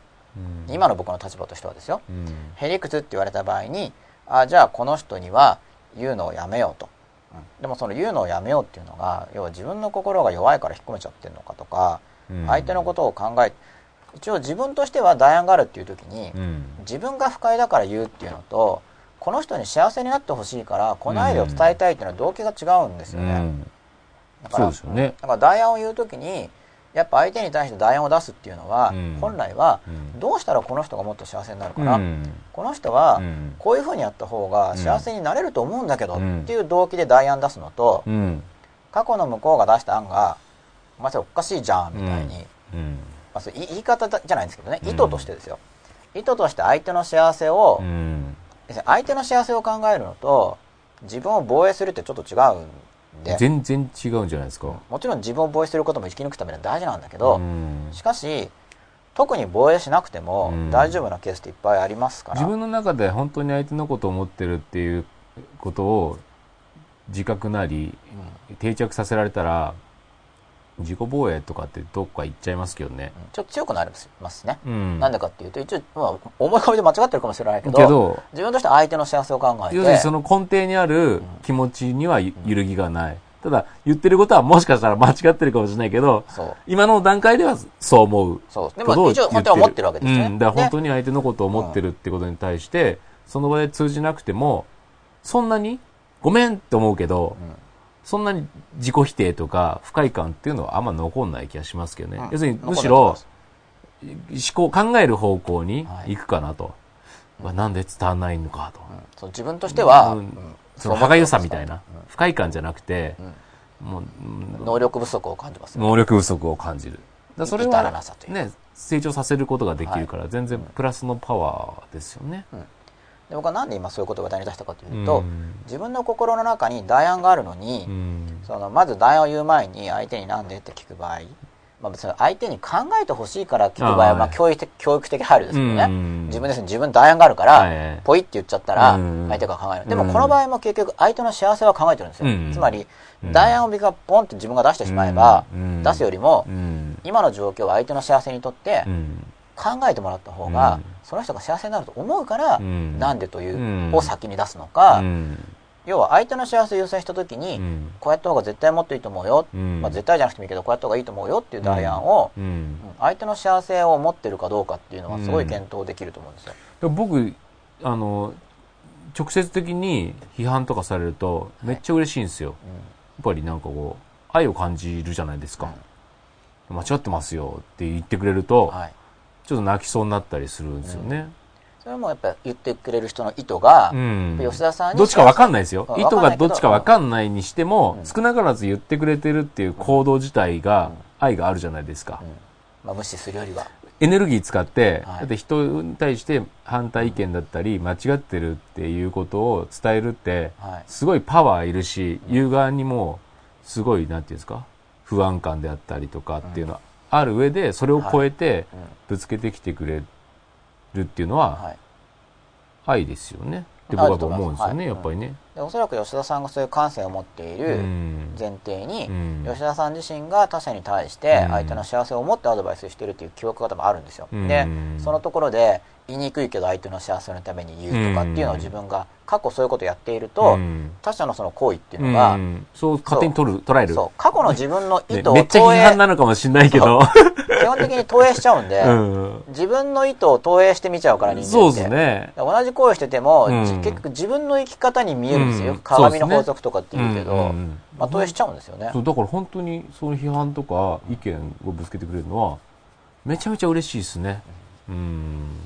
ありがとうございますって感じですね。もうその方が全然いいと思います、ねだからまあそうなりたい人はうん相手の幸せを考えてうんアドバイスするっていうのを自分で一生懸命やってると、うん他の人が実は本人は悪意があっても、うん。多分ね、なんかめっちゃただ単に。よく聞こえちゃうみたいな、うん。ああ一生懸命言ってくれてる言ってくれてるみたいな。うんすごいいい感じで。捉えられますようね、ん。まあそういうの連鎖になって多分、あ、あのー周りにはい、し幸せな状態で囲まれてるっていう感覚になるんだろうなって思いますよね。だから僕はそれは投影の全容だと思ってるんで、うんまあ、それは全容だと思いますけど、ですよね。で実際にうんまたいい意図で言う人が現に増えていくと思うんですうね、ん。その影響を受けるからそうですよね。なんかね。褒めてくれるのも嬉しいし、批判してくれるのも嬉しいみたいなね。まあ、結局幸せに。幸せに。相手を幸せにするための、うん。まあ、褒めるのも、うん。まあいいところを伸ばして、うん。その人幸せになってほしいからだしそうですよね。良くないところを直すのもうん。相手の人の幸せ、うん。だからその相手の人の幸せを考えてうん。アドバイスしているっていうのは、やうん。っぱ悪口じゃないわけですよ。うん。決して。うん。そうですね。変われというメッセージではありますけど。でも気づいてんのに言わない方が罪悪感が残る。うん。まあ無関心ってことですか。ら、まあうん。どうでもいいってことですから、どうでもいいってういう、相手をどうでもいい扱いしてますからね。うん。一応。そうそうそう、そこの方が、なんとかして良くなってほしいっていうのと違いますよね。そうそうそう、それをほっとく方が、うん、なんか自己肯定感が下がるみたいなとこはありますよね。だから相手は迷惑かもしんないけれども、とりあえず伝えるっていう、まあ自分はやれるだけのことをやったってこととりあえずそうしとかないと、はい。まあ、これも多分だ自分本位のは考え方かもしれないですけど、そっちの方が、自分なんかね、そっちが、そっちの方が正しいと思うし、そっちの方が愛情があるだろうって思ってしまう以上、はい。まあ、基本的にそういう行動をするせざるを得ないうん。と思いますけどね。まあそうですね、うん。まあ、僕はその種の自己本位は、うん。あのルールで許される限りは、うん。本当に相手を救おうとして、うん。よくまあ、救うまでいかなくても相手に良くなってもらおう、幸せになってもらおうとしてやる部分は、うん。僕は良いものだと捉えてるんですけど、で、あとはその伝え方をブラッシュアップしていくっていそううですね。あと感じですよね。実際自分の知識ですね、うん。自分の知識がしとか認識がしっかりしてないと、うん。相手の幸せになるぞと思って意図としてアドバイスしてても、うん。全然間違えってなっちゃうんで。そうですね。それもありますよね。うん意。図はいいんだけどそうですね。で相手がもう本気にしてやってみたらかえって悪くなっちゃいますからね間違ってたらそうですね。そこはね、はいいと思うのは本当に自分の中謝るっで絶対的、ね、自信であったり、経験でがやっぱりあるものに限るかなとは思いますけどね。はいでもそこまで思うものって、本当に自分でやっぱり、これの方がいいと思っていることにそうだからなりますよね。結局自分に素直だったら、うん。自分の気持ちよく見てれば、うん。やっぱり自分で確信がなければそこまでうん、そこまでね、言えないですよね。言えないですよね。だし相手に伝えようわかと思わないですよね。わわかんないわけだから、うん。俺もわかんないなって話になりますよね、ね、やっぱそんな美味しくないお店やっぱ相手に人に勧めないですもんね、やっぱり自分の中でうわここは美味しいと思ったら、まあ、自信持って勧め、教えたくなっちゃうみたいなとこありますよね、同じような感感感覚かなっていう気がやっぱこっちの方が絶対いいよって見れば。絶対いいよ。こうしとくとすごく得だよ、なんか伝わらなかったらまあ残念ですけど、うん。ちょっと残念さ出ますけど、ね。まあ言わないよりはすっきりしますよね、うん。知ってるわけだから、うん。知らないことはしょうがないけど、うん。まあ、見て見ぬふりをしたことになっちゃうんで、うん。うんそうね、はい。まあ、僕もいつも100%できてないんですけど、うん。ねまあ、それはもうなるべく100%できれば僕自身の幸せ感も上がる。要は、うん。その今を精一杯生きてると。うん。自分で思いますからね、うん。できることを精一杯やったっていうふうに。うん。まだそこまで僕言ってないんで。うん。ねあと自分のことでで要するに人のことの方が客観的に冷静に見れるから、はい。絶対いいアドバイ立できるんですよね。そうですね。だからお互い自然に真っ裸でこうした方がいいと思うよ。相手もこうした方がいいよっていうのが自然とやれるはい。社会が多分一番うん、すごいと思いい。社会だろうなと思いますよね。特に自分の生きてるところだったら、まあ、うん自分の周りの人とそれが気づければ、それがまあ、自分はそこの社会の中にいるんで、うん。うん。まあ、自分のことだと自己正当化が入ったりなんだこうだで、うん。ノイズがブンブン入っちゃうんで、うん。まあ、自分の心が静まれば、うん自分のことも見えるようになるはずなんですけど、うんまあ、お互いに信頼できる同士でうん。この方がいいと思うよっていうのをきちんとうん。相手の幸せを願ってうん。相互に伝え合えればそうですよね。高ま高め合いですよね、うん。高め合いの関係に入れると思いますであとはその自分の価値観とか考え方を常にリライトできる柔軟性を持ってるっていうのもすごい重要だと思いますよね。そうですね、うんより良い今までこうだと思ってたけど、はいあ、そう。その、うんそうああそうだと思ったら、もうすぐそっちにパッまあ僕もいいと思と、えば変わりたいいいと思ったらパッと変えるっていう柔軟性。いいと思えば変えられるしいいと思えなかったら変えないとか、変えない。両方上そうだと思うそう単純にねうん。そうそうそう。そこはすごい重要だと思うんですよね。それを頑張ってれば登っていけるんで、うん。要は自分としては、うん例えば他者から意見をもらっても、うん仮にこちらの幸せを考えてくれてるとしても、うん意図はいいんだと思うけど、うんまあ、納得いかなかったら、うん。仮に意図が善意でも、うん。納得しなくていいと思うんですよ、うん。とまあ、だって自分でおかしいと思ってるわけだから責任放棄になっちゃって、相手のせいにすることになっちゃうんで、うん。言うこだって言ってたじゃんとかってなっちゃうから。ねうん。あくまで自分で納得した場合によって採用する、うん。お気持ちだけいただきますってやつですよね。うんそうしかもそれをもっとなるべくもっと受け取りたいですけどね、うん。受け取り方としては。うんすっごい喜んでるように見えるんだけどなんか採用しないみたいな、それはちょっと。そうですね。でもいいと思ったらこう変えれば。うん。上がっていけるんだよ、こうやって、責任ってもらうと落っこっちゃいますからね。そうですね。うん。あのブレブレになっちゃうんで、うん。いろんな人の意見。そうですね。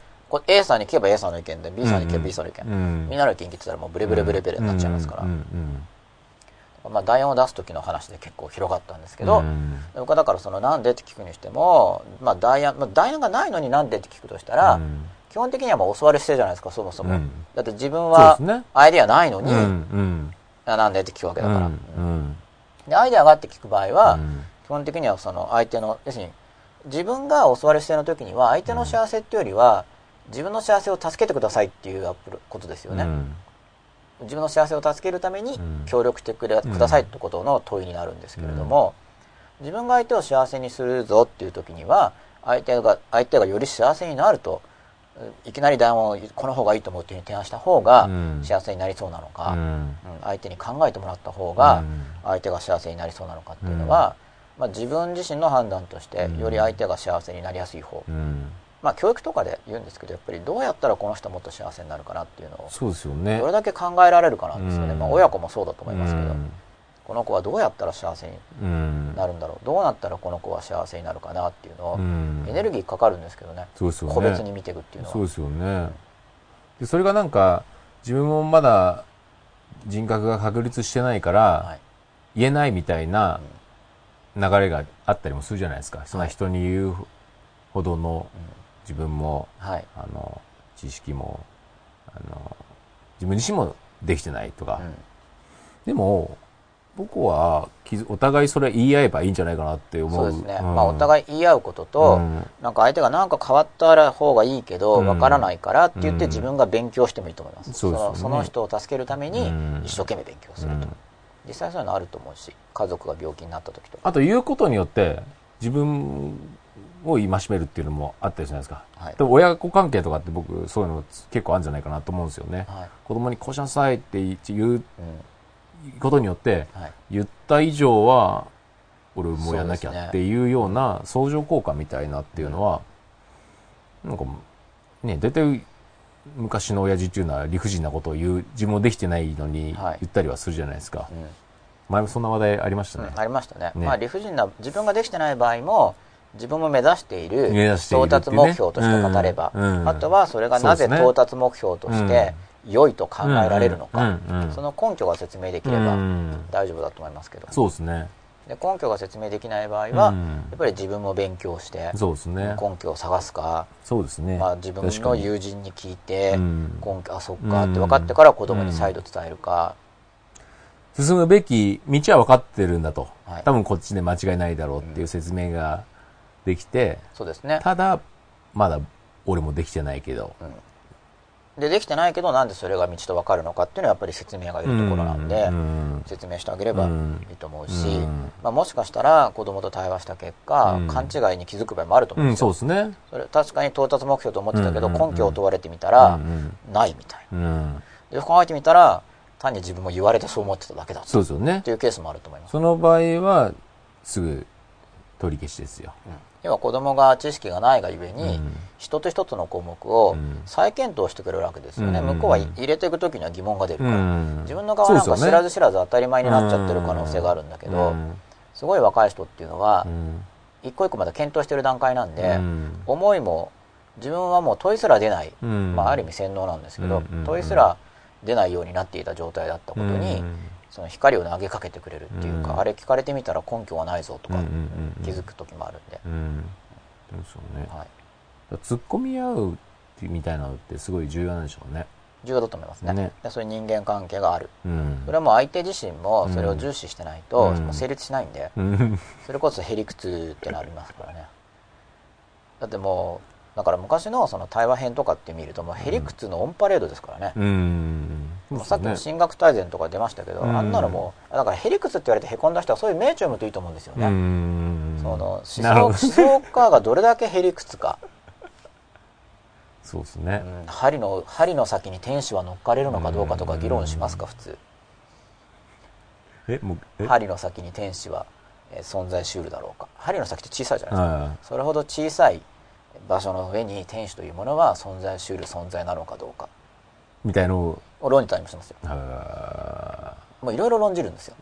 だからもうへりくつもいいところですよ。い。う。んまあ、だからそんなの意味ないじゃんみたいな人もいるわけですそれはもう単なる戯れ事であってね。うんなんかどうでもいいこと。真っ裸みたいじゃないですか。あの洗脳技法みたいなもんだみたいな。うん。どうでもいいことを延々と論じることでうん。その思考を麻痺させはいる宗教的な洗脳法なんじゃないのっていう立場もあるぐらい延々とやるわけですから。なるほどね。まあそれはし神学ですけど。うん。でも哲学とかはもっと違うわけですよ。うん。哲学とかはうん。そうもう刑事上じゃないことを扱うんで、うん。まあ、ごめんなさい。今のもいろいろ異論があるところなんですけど、うん。刑事上扱うかどうかで切り分けるっていうのは異論があるんでうん。いろんな立場があるんですけど、うん。まあ、必ずもっと身近な問題とかについて思考しますよね、うん。哲学とかであれば、うん身近に問題についても思考するんですけど、うん。それとかもやっぱへりくつなわけですよ、うん延々とやってるわけです、うん。でそれがある種の人には価値高いと思われてうん。伝承されてきてるわけなんで、うん。へりくつ派の人も自信を持ってうん。持ってへりくつの親玉みたいなそういう本を読んで。うん。ただだから自分自身のその理屈みたいな能力が向上した時に、うん。じゃあそれを他者攻撃に使うかどうかっていう部分ですよね、はいはいはいはいはい。なるほどね。でもし仮に自分の親だとしても自分の方が見えていると感じるのであれば、うんまあ、バカにしてもバカにするっていうのは自分の品性が卑しいってことなんで、うんもし自分の方が分かってると信じるのであれば、うんどうやっぱ助けることができるのか、うんどういう影響を与えてうんヘルプすることができるのかっていうのを追求した方がうんいいと思うんですけど、まあ、感情抵抗が強いと難しいんですけどね、そしたらじゃあ主体的に生きるには、うん。じゃあ感情処理はどうしたらいいのかってまたうん。学んでいって、なるほど。なんで相手を助けるためにだから壁がいっぱいあったりするわけですよ、うん。相手を助ける時うに、ん。なぜか助けることに対して自分に感情的抵抗がある場合とか感情的反発がある場合には、うん。その自分の感情的反発すら乗り越えないと助けられないですよね、うんうんそれは助けたいという感情と。助けたいのに助けたいんだけど助けたい気持ちよりも感情的反発が強ければ実際には助けるところまでいかないですよね。相反する。そう自分の中に相反するそう両両立そう相反する感情が同時に出てる場合とかうん。感情処理しないといけないですね。ん。でなんでそうまでして相手を助けなきゃいけないのかって話がうん。もう出てくるんですけど相手を助けるっていうのはね。うん。まあうん面白いですね。うん。僕は真っ裸につながっていると思ってるんですけどね。うんまあその代案とはい。なんでと問うことに関連してなんですけどはい。何が悪口で何が悪口ではないのか。うん。おアイコアンダースコアブルーさん眠くない人ですよ。うわ3時ですよ。うん。ありがとうございます。眠くはないけど僕はトイレには行きたくない。ふむふむ自分を防衛する力がかなり強かったと思います。アイコアンダースコアブルーさん、うん、まあ自分を防衛するときにその子供とかだと自分が弱者だから防衛しないとやられちゃうっていう感覚が生じることも結構あるんで、うん。まあ、親がだからきちんと守ってくれるよっていうのを結構強調しとかないと子供はなんか弱者だから、うん。あの冷蔵庫しないといけないって思いがちで、うん。僕もそういうところあったんですよね、うん。なんか追い出されたら終わりじゃんみたいなところ。そうですね。うん。そうするとちょっと納得いかなくてもうん。折れちゃうっていうかうん。怒らせたら生きていけないみたいに思っちゃうとだからそれやっちゃいけないパターンなんですよね多分ね。そうんの、本当は良くないってことですよね。ね親親側孤の立させようとする親側の手法としては、ねうん、禁じ手だと思いますけど。禁じ手ですよね。やっちゃったらしょうがないんだけど 禁じ手ですね。禁じ手ですよね。別のアプローチで伝えないといけないですよね。ねそうですよね、結構。まあ脅しですからねそれは、ね教育じゃないですよねちょっと教ね育ではないですね。ね。条件付けではありますけど。うん。まあ教育は手間かかるんで面倒くさくなっちゃうのも分かりますけど、うん。禁じ手疲れた心に子供の心に残る傷はなかなか深い。まあうん何十年くらいは簡単に残りますから、何十年タームはなんてことなく。人格形成に相当影響を与えますよね。3 4 0年ぐらいは平気で続きますからね それは。本だその自覚もないと思うんですよ親の側にも。またさ知識がないんだと思いますけど、ですよね。ちょっと80年は分かんないんですけど、うん。3 4 0年はとりあえず楽勝できますからねそれは。8090になると忘れて、まあ無意識にあるかもしれないけど、うん。だいぶ忘れてくるケースも多いと思うんですけど、3 4 0は簡単ですね。そうですよね。もうそこら中に転がってますから3 4 0年継続は。楽勝で長持ちしますよ。ねまさか自分の軽い一言が40年いくとはって多分思わずね思ってないですからね。ね軽い気持ちで、うん、言うはず一時的な感情だったりするわけですもんね。でもまあ確かに完全なそこはできないんですよ、うん。まあ、僕もこう番組とかで軽く言ってることが、うん。誰かの心に20年残る傷になる可能性っていうのも常にあるんで、まあまねあ、でも非常に傷になりやすいっていうのは分かってることとかありますからね、うん。それは知識として禁じ手として知っていればうん。やらずに済むんで、うん。本来勉強していればうん。防げることですからねそこは。そうですね。パターンとして多い部分は。うん。さすがにその相手の個性が、うん。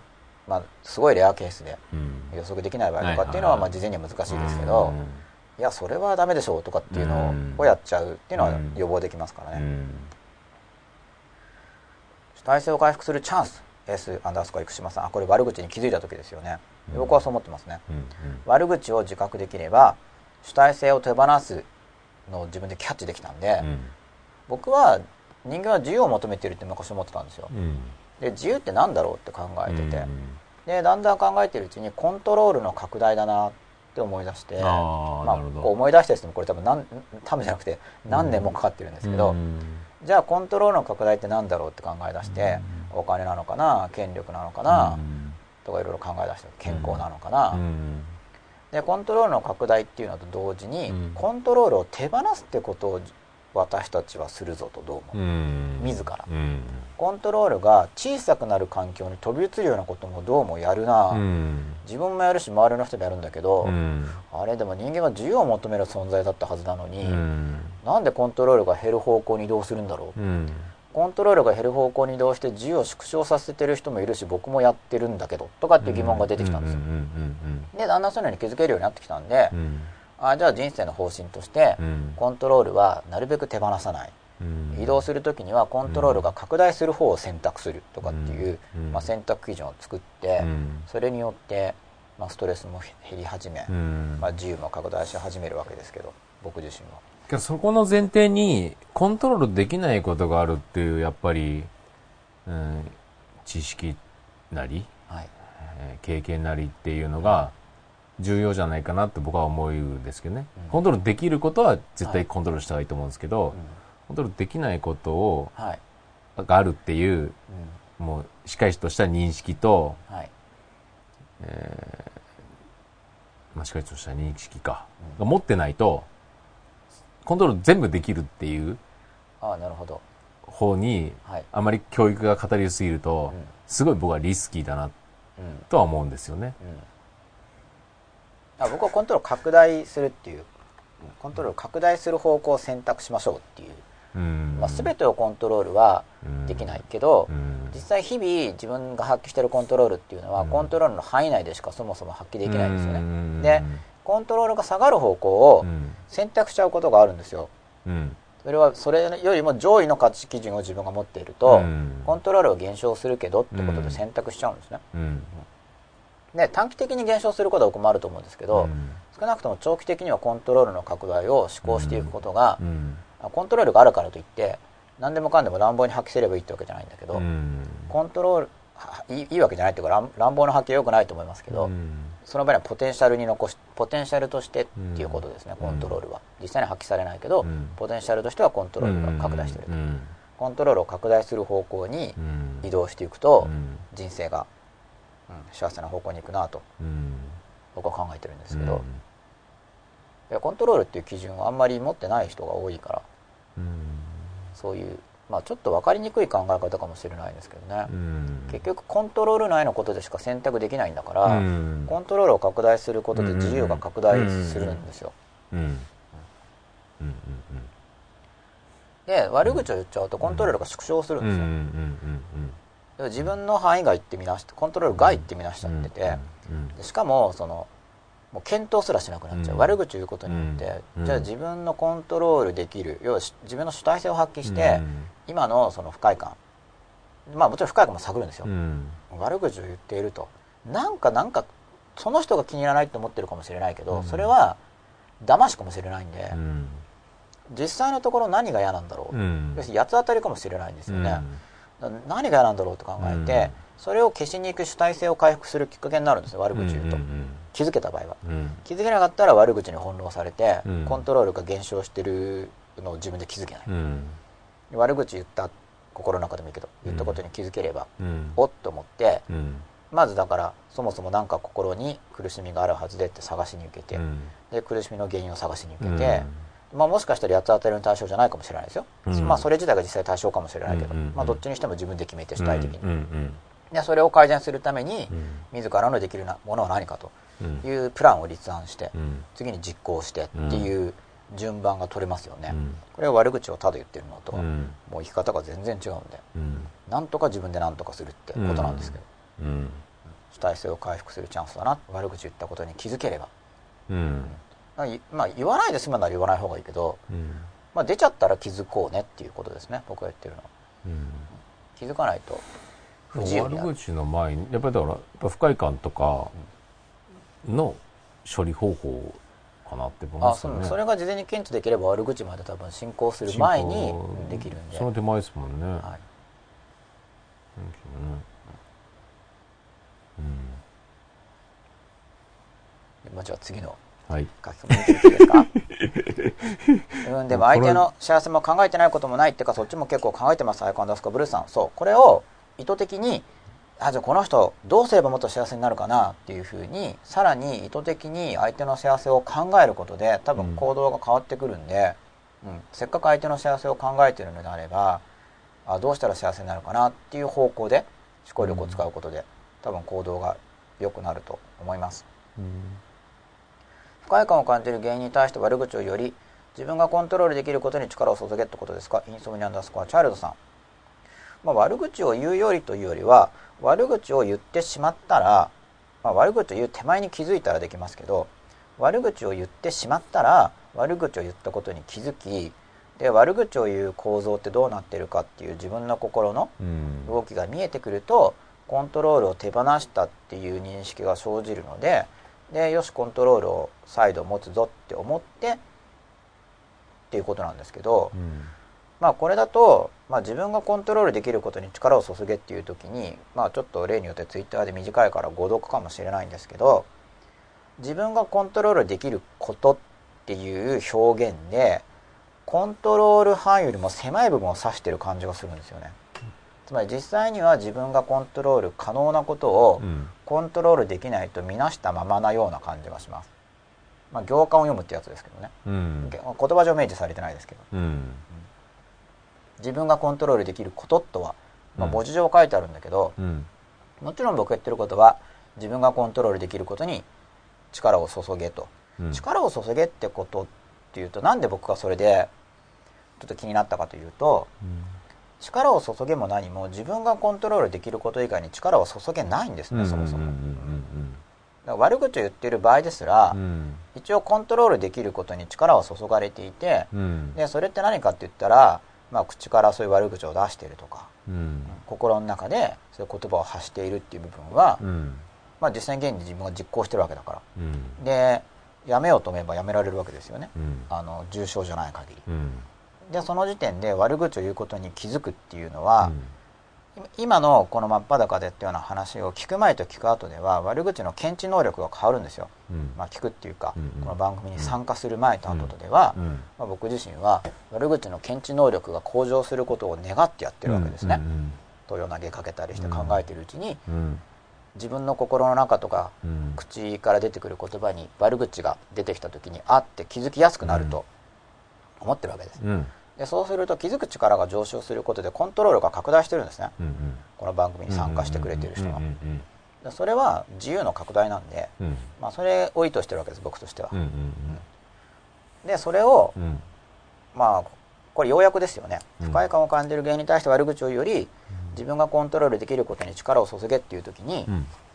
まあ悪口なんか言っていないで、うん。うん今できることをやれよみたいな、うん。うんノリを感じるんですけれどもうんそれは少し意味が違くなっちゃう、うん。まあ間違ってないですけどねそういう表現自体が別に、うん。言うよりっていうところで、うん。まあ、言うよりコントロールできることに力を注げちょどうにか分かんないんですけどじゃあ、ね。悪口を言うかなえーコントロールできることをやろうかなっていうところの選択を指しているのか、うんまあ、だけど悪口をこれから自分が言いそうだなって検知できれば、うん。まあ悪口言うのよくないっていう。うん。でも悪口言いそう悪だな口言って爽快になることとかってあるんですかね？まあたさっきの共感？例えば悪口でうん。仲間内と盛り上がって同意してもらえて、うん。でその同意と共感によってうん。気分が高揚することはあると思います、うん。で悪口じゃなくても悪口を使わなくても、うん。その同意と共感で盛り上がるって別にできるんで、結局そうやって悪口言って共感したら、はい、自己肯定感下がって、うん。相手にその共感してる人に対しても、はい。疑問感が絶対湧いてきちゃうじゃないですか。わ出るとこの人ははい。この人の悪口でうん。共有する人なんだっていうのを意識してなくても多分無意識の心がはい。相手のをそう評価するうん。と思うんですよね僕は、はい、そうですね、結局マイナスでのつながりだから、はい、結局いつまでたってもうん。信じられる人なんていうのがこの世には現れないっていう循環になるだろうなっていう思いますよね。でさっき吉田さんのおっしゃってたそのうん。意見の収集っていうのがあって、うん。で素材として例えばあの人についてどう思うかとうん。いう意見交換をしてう、ん。で、まあ、価値観を自分をお互いの価値観とか評価をこううん交換することで、うん。あの身近な事例でうん。交換することで、うん。それぞれの認識能力とかをうん。高めようとするっていうのは、うん。これは実際にあると思うんですね。例えば、まあ、人間じゃなくても映画を見た、お互いにその映画について批評し合うことで、うん。その鑑識眼っていうか、うん。見る目を高めたりとかってありますよね、うん。でこれと悪口は、ね、やっぱ何が違うのかなんですよ、で悪口の場合には結局自分の不快感のうんはけ口として使ってるんだけうど、ね。これはもう本当行為としては似てるから、うん。自己正当化が起こらないように注意しないといけないんですけど、そうですね。第三者を話題にして、うん。互いに評価とか、うんどこをどう思うかあの点がいいとかその評価ですよね、うん。評価を交換することによって互いの向上を図ることを僕は可能だと思ってうるんですよ、ん。だから第三者を話題にすること時点、うん。こと自体が必ずしも悪いと思わうないんんだけど、別に。うんでもそれが悪口であるかどうかっていうのは、うん。やはり検討されなければいけない、うん。で悪口じゃないとしても、うん。聞いたら傷つく可能性あると思ってます、それがお互いに、まあ悪口と、うん。さっき言ったようみたいな悪口ではなくて、ああそこはこう思う、えうん。ここはこうだという意見交換をしていたとしても、それを本人が聞いたら傷つくことっていうのは十分にあると思うんですね、うん。まあそうですね。まあ自分の知らないとこで自分の大解剖がされてるようなもんですもんね。はい傷つくかもしれないですよ まあね。聞いたらききだ傷、まあ傷つくっていうか何なんでしょうね。なんか、傷つかない人もいる気になるでししょうね、まず。どんな、まあ自分のことですからね、うん。あの人は自分をどう思ってるのかな、うん。まあ、面と向かってはなるなかなかマイナスのことは言ってくれないから、うん。あそあそこあそこを欠点と思ったり、うん。あそこを欠点と思ったり、うん。あそうだったのかって言って、うん。まあ、傷つかない人もいると思うんですよ、うん。単にあそうか俺にはうん欠点が言いにくいような雰囲気があるから言わないんだなって、うん。まあ、結局そういうことじゃないですか、うん。あの他人とは言うけどうん直接言ってもらえないってことは、うん。まあ、なんか言いにくいからですよね。うん。やっぱり、うん。まあ、自分の側にもともと言いにくいと思うんだけどそれはそれまでの習慣で多くの人が欠点言われるとうん。攻撃してくるからですよね、うん。まあ、だから自分の中にもそういう性質が若干あって、うん。だから言ってくれないんだろうな。って思う人もいると思うけど、うん。普通に傷つく人もいると思うんですよ、まあそうですてねかその方が多いですよね、うん。だから結局本人が傷つくから本人の前で言えないから、うん。じゃあ周りで言って。で、まあ、例えば意見交換だけじゃなくて、まあ、さっきの C, C 君っていう学校の先生が話すのもそうですけど例えば先生たちがあ C 君のあそこがダメだよとかって話をしてる時に本人聞いたら気づくかもしれないけど、うん。まあ、でもそれをお互いにこう先生同士で意見交換して、うん。じゃあ彼を良くするにはどうすればいいかって話し合って、うん。じゃあみんなでこういう働きかけをしていこうよとかっていうのは、まあ、本人聞いたら気づくかもしれないけど、まあ、最後まで聞いたら気づかないかもしれないですよね。そのうん。あそうやってみんなでうん。こんな俺を良くしようと、うん。そこまでやってくれてるんだって最後まで聞いたらうん。逆に感動するかもしれないけど、うん。なんか前半部分のなんか、うん。あそこがこうでとかっていう議論だけを立ち聞きとかしたら、そうですね。やっぱり陰口をとかって思う可能性あると思うんですよ。やっぱり俺は嫌われてるっていうね。ありえますよね。うん。だから、うん、部分的に聞いたら傷つくとかってあると思う。うん。あの助けようと思ってる場合でも。まあそうですね。で相手を助けようと思ってる場合じゃなくて、お互いの価値観をすり合わせたり、うん。お互いのその人を見る目とかを育てるための素材として第三者を話題にするっていう場合もあると思うんですよ。うん。この場合にはどちらかというとその第三者の幸せはあんまり考慮されていなくて、うん。今話し合っている2人のお互いの向上という幸せを考えていまある、題材題材、として。うん。これも本人が聞いたら気づく可能性はある,、あるとうんでもそれが必ずしも悪口とは僕は思わないです。うん。まあ悪口じゃないですよね。うんまあもちろんねそういうふうに捉えるでもね。相手が悪口と言ってくる可能性はあるけど。うん。なるほどね。自分の知らないとこで自分の話が話題になってるだけでそう。陰口と陰口とか、ねうん。まあ陰口っちゃ陰口なのかもしれない。いないとこで喋ってるから。まあ、そこはだからコミュニケーションできれば、うんまあ誤解だと思ったら抗弁するんで、うん。それはそういうのとは違うんですよと、そうですね。うんいう話をしていけば。いいあじゃあ前言ってた確認したらいいんじゃないですか？うん昨日あなたについて何々さんと、えー議論を交わしましたが、はい。で結論としてはこうなったんですけど、合ってますでしょうかっていうのを当人に。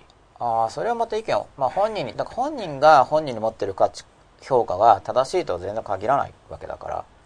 報告報告報告するかどうかを選択すればいいと思います、必ずしも報告しなくてもいいって立場ですね僕は、うん。だって報告するとしなくちゃいけないんだったらまあ知り合いじゃで気になるならね。あ向こうの人が？いやその喋ってる当人が、ああこれをこれって隠れて言うのは、陰口だと思ってやめたらいいんじゃないですか。それどちらかが。こんなの陰口だからやめようよ。それは一応話はやめた上でもし自分が陰口と考えないなら、まあ自分は陰口とはこういうものだと思っていてまあこれは、まあ、さっき言ったようにその、だいぶ確かに他人を話題に人はいるけれどもまあ遠いところの例だと細かいこと分かんないから、うん。身近な人のことだといろいろ分かりますよね。お互いに知ってる共通の友人とかであれば、うん。でお互いに知ってることについて、まあ、こういう時の子はこうでとか、まあ、あるいはお互いに知らない情報で、まあ、口止めされてない情報とかを交換することで例えば部分的なことしか知らなければ人物評価を間違えるかもしれないから、まあ、他の人との付き合い方を聞くことでうん。別の側面を知り、うん。ああの人にはそういう面もあるのかうん。ということでその人の理解を深める。うん。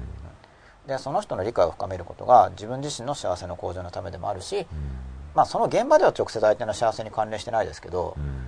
でもその人を幸せにしようっていう意図がある人であれば基本的には相手のことをよく知ってるほどうん。ヘルプできるんで、その人って何見てんですかね？なんか今話ししてるとうん。人というかはい。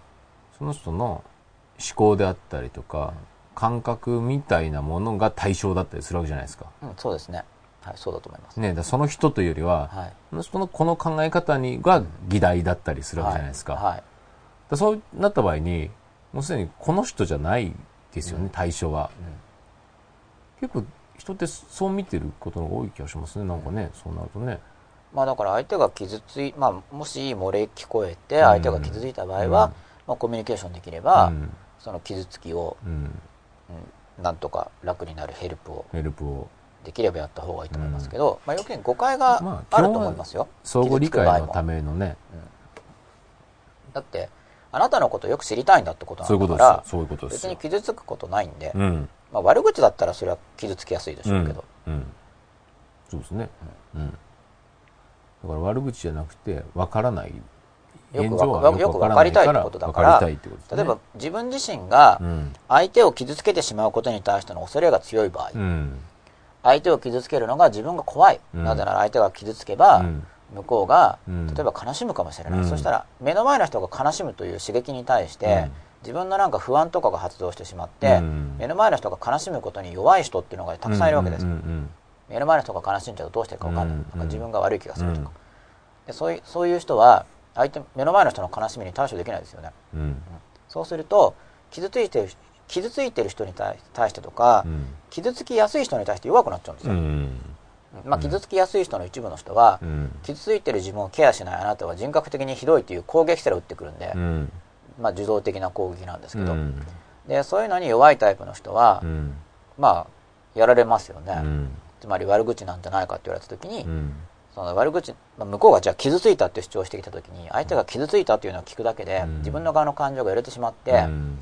例えば現に悪口じゃないとしても、まあ悪口じゃないと思ってたとしてもそれを主張できなくなってしまったり、うん。あと実際に悪口だった場合にはまず謝るという選択肢もあるんだけど、その謝ることについても例えば、まあ、法律でも何でもいいんですけどじゃあじ罪と罰ですよね、うん。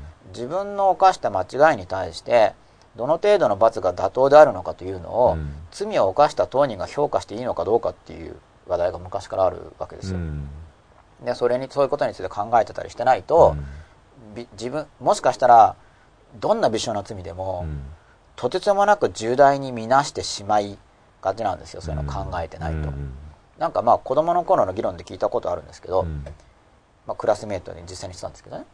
なんか罪を犯したら全員死刑でいいじゃんみたいうんな実際に言ってたんで、うん。まあ、小学校でしたけど。ん。西田さんが？やっぱクラスメートがあ要するに極極刑ですよね、でそれはうん。どんな微小な罪でも罪である以上無限大に悪いみたいな思想が背景にあるわけですよね、許しなどないし、うんうん。うんそういうのも考えておかないと、うん。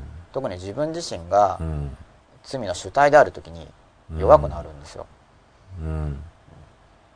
うん弱くなりますよね。っていうのは罪を犯しながら生きてまあ普通の例えば罪悪良い行為とかっていうのは厳密に言っちゃうとすごい狭くなるんで、まあじゃまあ、悪悪は入ってきてしまうわけですよね。で微小な罪でも無限大に悪いとすれば、うん。まあ、常に浮気になるわけじゃないですか。うん。それは、うん。うん、でそれを非難してくる人がいるとしますよね、うん。自分が罪の主体であるのにと、うんしかしその非難する人はじゃあどうなんだっていう話があるんで、うん。そこで自分がある程度強さを確保するためにはやっぱり罪とか罰とかっていう話題について考えておかないと、うん。こうグラグラ揺れますよね。うん。自分なりの立場がないと、うん。それは利害関係そもそも人間って利害関係が対立する人の場合には、うん。自分の利益を守ろうとして攻撃してくる性質を持ってるんで、うん。それも知らないと守れなくなっちゃうから、うん。利害対立をすると、うん。なんか相手はひどいこと言ってくるものだよとかうん。思ってないと守りの弱くなっちゃうし、まあ、ちょっと話は広がってますけど、うんはい。まあ、悪口を言っていたよという攻撃を受けた場合についての関連ですよね、うん。あいつら悪口言っていたって言われた場合にどうするか、うん。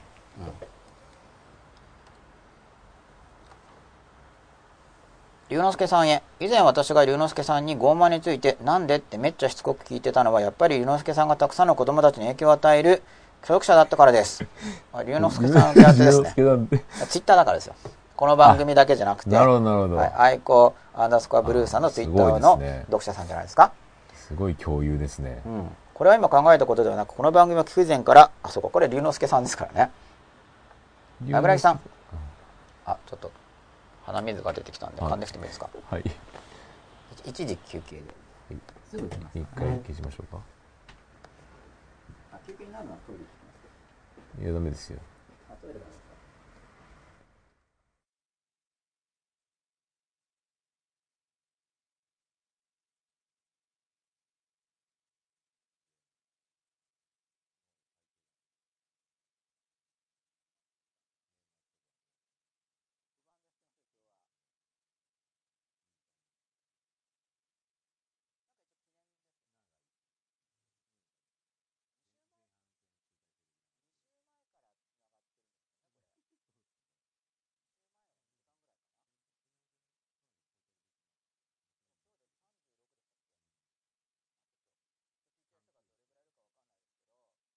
全部と言わないまでも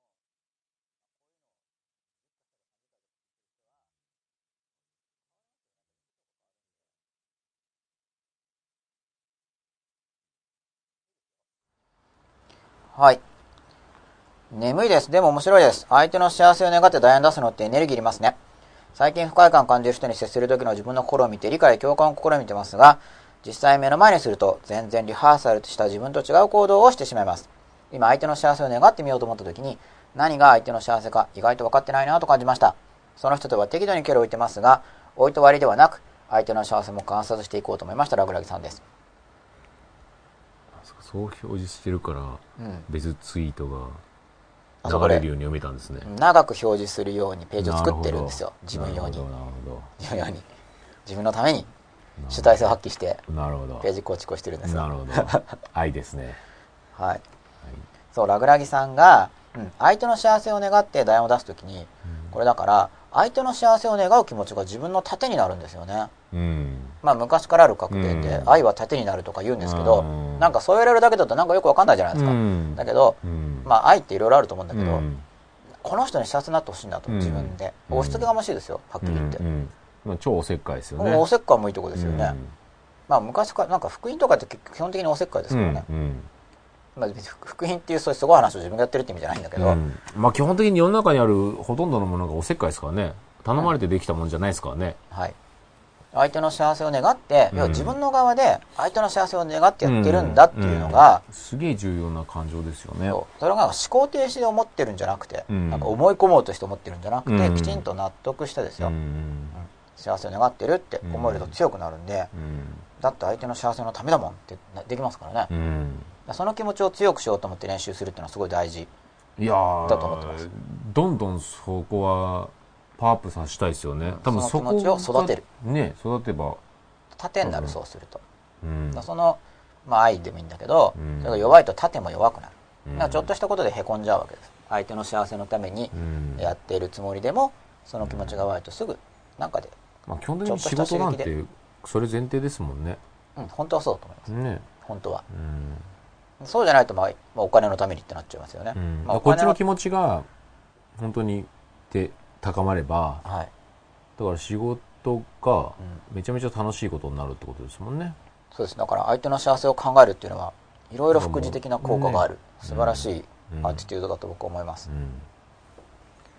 で相手の幸せを願って題を出すってエネルギーいるんですけど、うん。そう相手の幸せのためにエネルギーを使っていくんですよね、うん。もちろん自分の幸せのために存分に使うんですけど、うん自分の幸せをある程度確保しとかないと相手の幸せとか願えないから、うん。もう辛いから自分が。うん。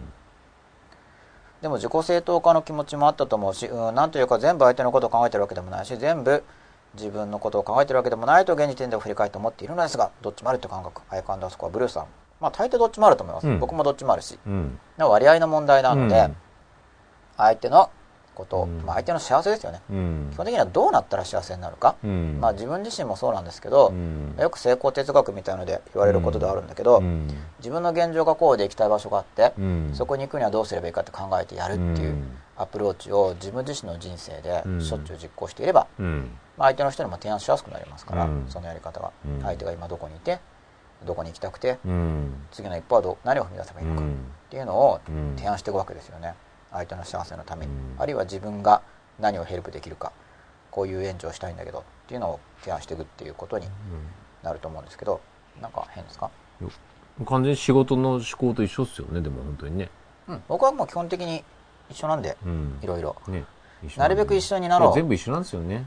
真っ裸の中で人格の切り替えのペルソナの話ちょっと出てきたと思うんですけど、僕はその切り替えなくて済むペルソナを育てようっていう人生計画を持っていて、うん。うん。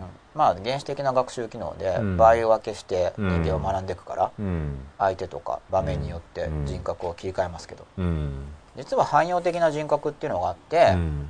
まあ良い人格ってされるものですけうど、ん。まあ自分自身が相手とかによっていろいろ人格を切り替えちゃうわけですね、うん。まあこれはそうなっちゃうわけです。うん。ほっといたら。その中でなんか育てる甲斐がある人格っていうんですかね。自分の中の人格でも、うんそれを見つけ出してそれを育てていって、うん。でそれが切り替わらずにうん。どんな場合でも自分はこの人格を保とうってやって育てていく感じなんですよね、うん。でそうすると全部同じ人格で処理できるわけだから、うん要はその人格を育てればいいじゃんってことになってうん。話が単純になるんですよ、いや、そうですね。倍分けやってるとなんかその分例えばじゃあ4つ人格育てるとなったら、うんまあ簡単に言うと4倍か、まあうん。共通性はあるからうん。4倍よりは少ないかもしれないけど、まあすごい労力かかりますよね。結局そこが人に対する不信感だを作っちゃったりもするじゃないですか、い。自分の中に多面性がありすぎると、はい。結局相手が相手に対してもそういうのがあるだろうっていうふうに見方になるから、はい。基本信じられなくなりますよね。その今現象に対して、はい。本当はでもどう思ってんだろう、うん。こうなのかなみたいな。はい。でそういう思考になるじゃないですかうん、まあなんか、なんだろう、ペルソナのうち一つが自分が採用して育てようってなった時に、まあ自分も一つでいけないから、だんだんまず切り替わった時に気づけるようになりますよね。うん感情とかが動くと切り替わるんで、うんあ、切り替わったみたいに。で、そういうのが見えてくると、うん他の人が切り替わる姿を見た時に、要はその闘魚が弱いってことだから、うんうん闘魚が弱い段階っていう。東京ってどういう字ですか、闘魚。えーっと、統一の統に制御の行。うん要はその自分のコンその人格の切り替えに対するコントロールがまだ育ってないわけですよね、うんまあ、僕自分自身も別に完全完全なコントロールを把握した時にはうん。もはや人格の切り替えは起こらないはず。うん。理論上は、うん。僕は到達してないですけど、うん。でも全然弱い人がいるわけですよ、うん。外部刺激ですぐ性格変わっちゃう。うん。でそれはまあ結局そういう人の発言っていうのはもともと切り替わるものだから、うん一個一個の発言に対してあまり重きを置かずに済むっていうか、うん。その発せられている言葉が意味している内容ほどの意味がないんですよね、前から言ってますけどちょっと鳴き声に近くなってくるわけですよ、うん。なるほどね、人間の言葉を使ってはいるんだけど適切な解釈ができるっていう。かいやも現にその意味は込められてないんですよね、うん。本当に、それがなんか分かってくれば、うん。適切な意味量で解釈できるじゃないですか、うん。だから要はう、ん。まあ、悪口言ってるように見えるかもしれなくても、別に本当に分かって攻撃してるわけじゃなくて、うん。痛かったらギャッと言いますよね、うん。まあそういうレベルの悪口うん。なわけですよね、だからでもそのそういう人を見た時に、まあ、どうやって助けようかってことですよ。でもやっぱり言葉が通じるから、うん。まあ、僕の感覚はですよ。うん。ちょっと動物好きな人はわからないですけど、ね、ネズミさんとかいてよくわかんないですよ。幸せにさせたいとしても、うん。ゴキブリでもいいけど。うんこのゴキブリを、うん。こいつどうやったら幸せになるかなって言ったら、うん。僕の考えることってなんかせめて生きられる環境とか温度とか湿度とか、うん。食べ物とか、うん。そんなぐらいですよ。そんな感じじゃないですか。あとまあ、せめてつがい見つけてあげるとか、そのぐらいですよね、わかんないじゃないですか。わかんないですね。何考えてるかよくわかんない。うん。専門家はわかるかもしれないけどその 飼育してる専門家はなんか、ね、亀飼ってる専門家とかなんか、もう気持ちわかるかもしれないけど、誤解かもしれないですけどね、うん。一応今の僕にとっては、うん。多分人間の方が分かってる気がするんですうん。分かってるつもりで分かってないかもしれないけど。でもなんかあんまそこになんか潜在的な救いみたいなものを感じたりする本当にそこが感じない場合はあの何もアクションを起こさない。相手を相手救えるってことが相手にですよね対して、はいその表面的には例えば強がってたりとか何も気にしないんだけど、やっぱ客観的に見ると、本当の心の叫びはここじゃないのみたいなうん。感じたりする時あるじゃないですか,、だそういう時はとりあえずこう育ったらこうじゃないのっていうのを伝えるみたいな、はい。でゴキブリとかにはあんまその叫びががそう聞こえてこない？分かんないですよ。なんかなんか寒いとか叫んでるかもしれないんだけどなんかなんか分かんないですねやっぱ。やっぱ種種をもう超えてますからね、うん。ちょっと気持ちがそうだからだけどなんか伝説の人とかってのは分かるらしいじゃないですか、なるほどね。その説話とかを見たらあれ本当なのかどうか分かんないですけどそこ行ったらハッピーなのかな？なんかもう次元違うなみたいな世界の話ですよね、ああいうのって、うん。動物とかも理解するわけじゃないですか。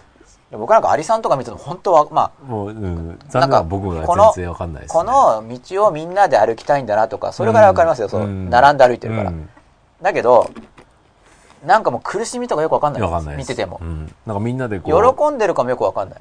あの、虫とかそう運んでたりすると。楽しいのかもわかんない。うん。たのこれ、なんか、やったぜって思ってるのか、人間の投影としてキャラ的にやったぜとかって自分で投影して楽しむことはできるけど、うんまあ、そもそも意志があるのかどうかもわかんないですからね。感情どれぐらいあるのかなとか、わかんないです。でもあれで、あの、ディズニーとか、はい。ピクサーとか、うん。映画作るじゃないですか。はい。すごいなと思いますけどね。でもあれをちっちゃい時から見てる人は、うん。もしかしたらああいう虫とかに、ん。もうじん自分の気持ちをこう投影して、うん。同じように感情を感じる子供たちが育つ可能性ありますよね、あれうんちっちゃい時からずっと見てれば、そうですよね。僕はちっちゃい時まだあれだけ大量になかったから、うんでもあれ見てて感動するのってそういうとこだったりしません、そこに感情投影でできるんだとか、しちゃってここまで作品作り上げるんだみたいな、あーまあ、作り手側の視点で。そうだからその僕はその作り手のそこにが映像の仕事をされてるからだと思いますですかね。なんかそこに行きますね。うん。すごいですよね。うんすごいです「トイ・ストーリー」とかもすごく画期的ですよね。あのね。あれすごいですよね、うんすごい。あすごいと思あのいます。発想はねはい。すごいなと思いますよね。感動しますよね。まあ、さっきの、まあ、ちょっと話は戻るんですけど、うん。まあ、仮面の切り替えとかっていうのは一応先のテーマとしてはい。設定されてるんだけど、はい。まあ、結構もう言っちゃったみたいな、はい。まあ、そういう感じですねこの番組の、まあ、螺旋なんで、はい、つながってはいるんですけどね。だんだんあーって、うん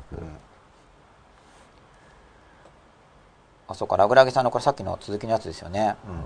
そう適度にし距離を置いていくっていうのが、まあ、だからまず自己防衛のために距離を置くって僕はとにかく大事だと思うんで、うん。自分の気持ちがやられちゃうと相手を助けられないからまあそれでまあスパーリングの相手っていうか、ね、相手の幸せを願う気持ちを高めるうん。ための練、まあ、ある意味練習台ですね。うん。練習台になって、うん。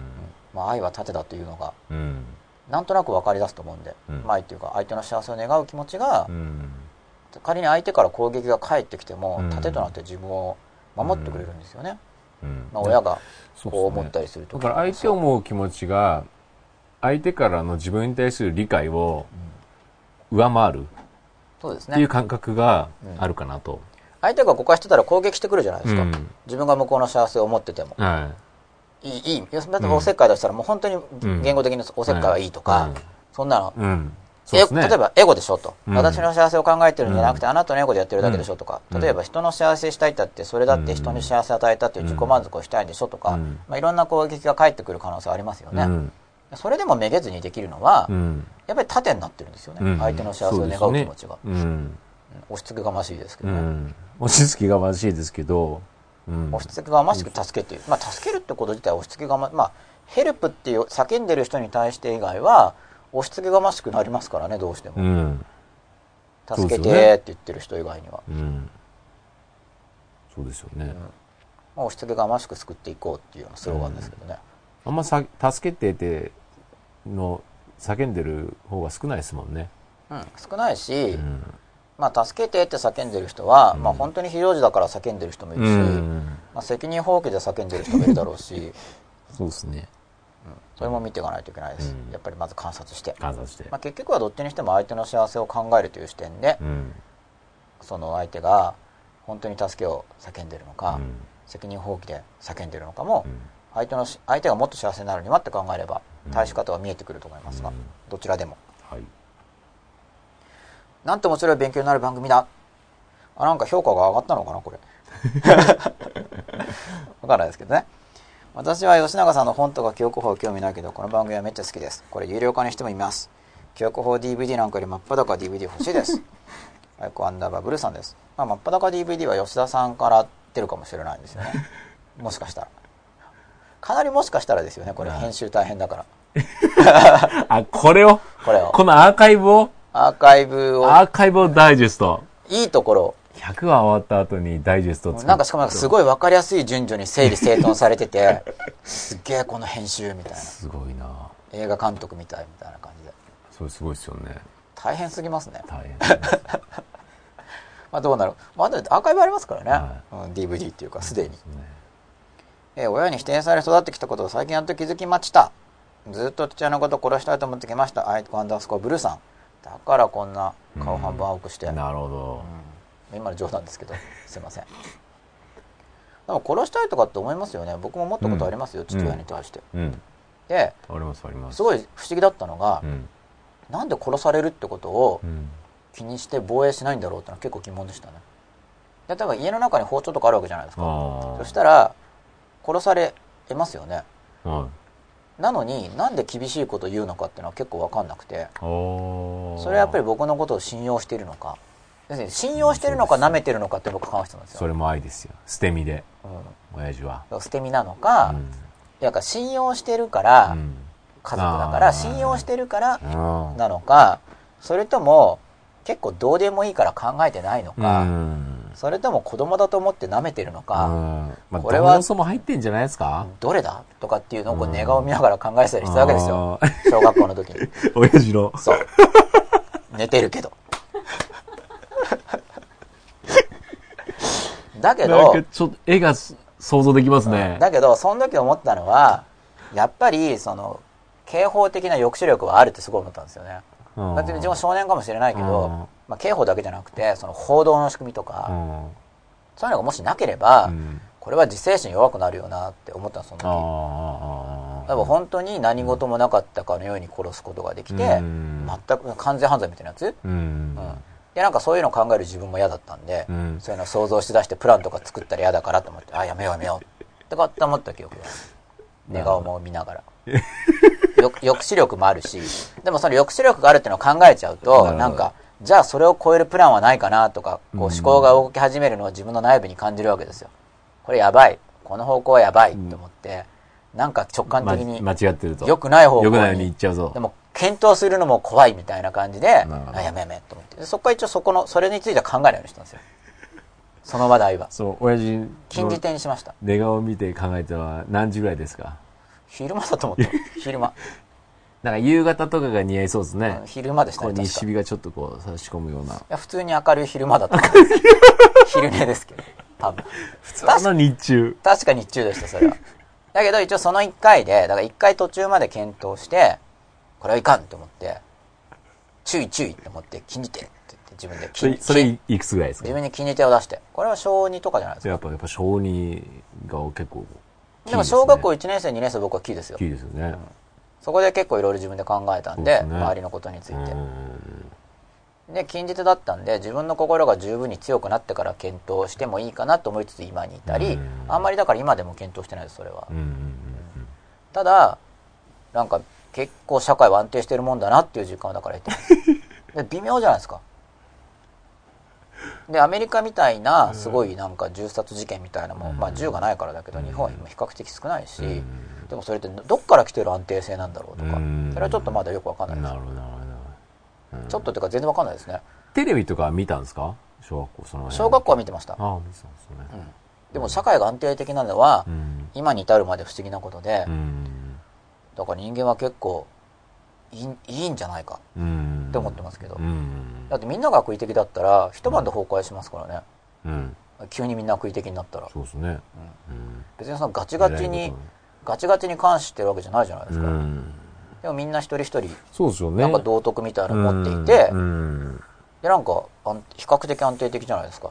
でもやっぱ基本的にそういう教育みたいなのが浸透したんでしょうね。したってことだと思います。そうですよね。で僕がそこでいやこういうこと考えちゃいけないんだって自分で思ったのは、うん。なんかそれより前の時点で、うん。なんかかこれは考えちゃいけないって思うような判断基準を得てるわけですよね,、そうですよね。そこは僕の場合には不安感みたいな恐れみたいなものでしたけどね、だからそれ明確に自分がの人生のその後が、うん。まあ、悪くなるからっていうことを想像して、うん。まあ社会的制裁があることを想像して抑止力を感じましたけど、それだけじゃないんですよむしろそれ、まあ、それ抑止力あるのを感じたけど、うん。それ以上にうん。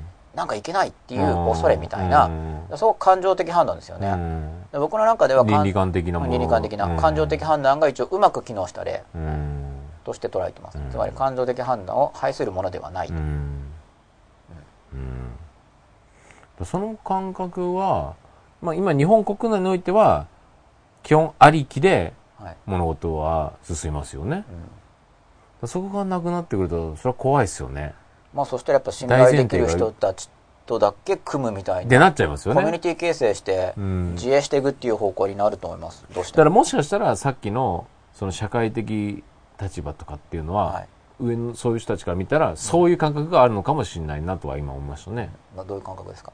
要するにもうそういうえなんですかそういうそういう、えー身分社会とかはい。の人にとってはい要するにそう自分たちの持っている倫理観だったりモラル感がはい。ない人たちってはい。いう視点で見てる、あそれはあったみたいですよね、うん、実際に。それが今も続いてるのかもしれない。そういう教育、しかもそういう教育を受けるわけじゃないですか。はい。彼らはこういう人間だからはい。っていう教育を受けてるから、その子供だとかは、はい。そうまあ、そういう目で見ちゃうわけそういうですよね目で見るっていうのがはい。あるんでしょうね。うん、あると思いますね、うん。まあ、今に至るまであると思います。今に至るまで。教育がずっと続いてるんでしょうね。そうですね。親たちが別に伝えるんじゃなくても、うん自分たちでこう、ああだこうだ言ってるのがもうすでに教育になっちゃいますもんね。そうですね。ね。影響を受けますから、うん。はい。行きましょいきますか。そうそう。だから僕はだからずっとじゃない。まあ僕の場合はずっとじゃないですね。殺したいと。思ったことがあるなって思って言われたら愛子さんにずっとってのは結構ね、まあ、僕はもしかしたら抑圧されててずっとかもしれないんだけう。ど、うん。まあ、この言い方だと結構意識的にですよねまあそこで踏みとどまったのはラッキーでしたね、うん。うん、踏みとどまった方がやっぱいいいいですからねこれは上にまたずーっとね。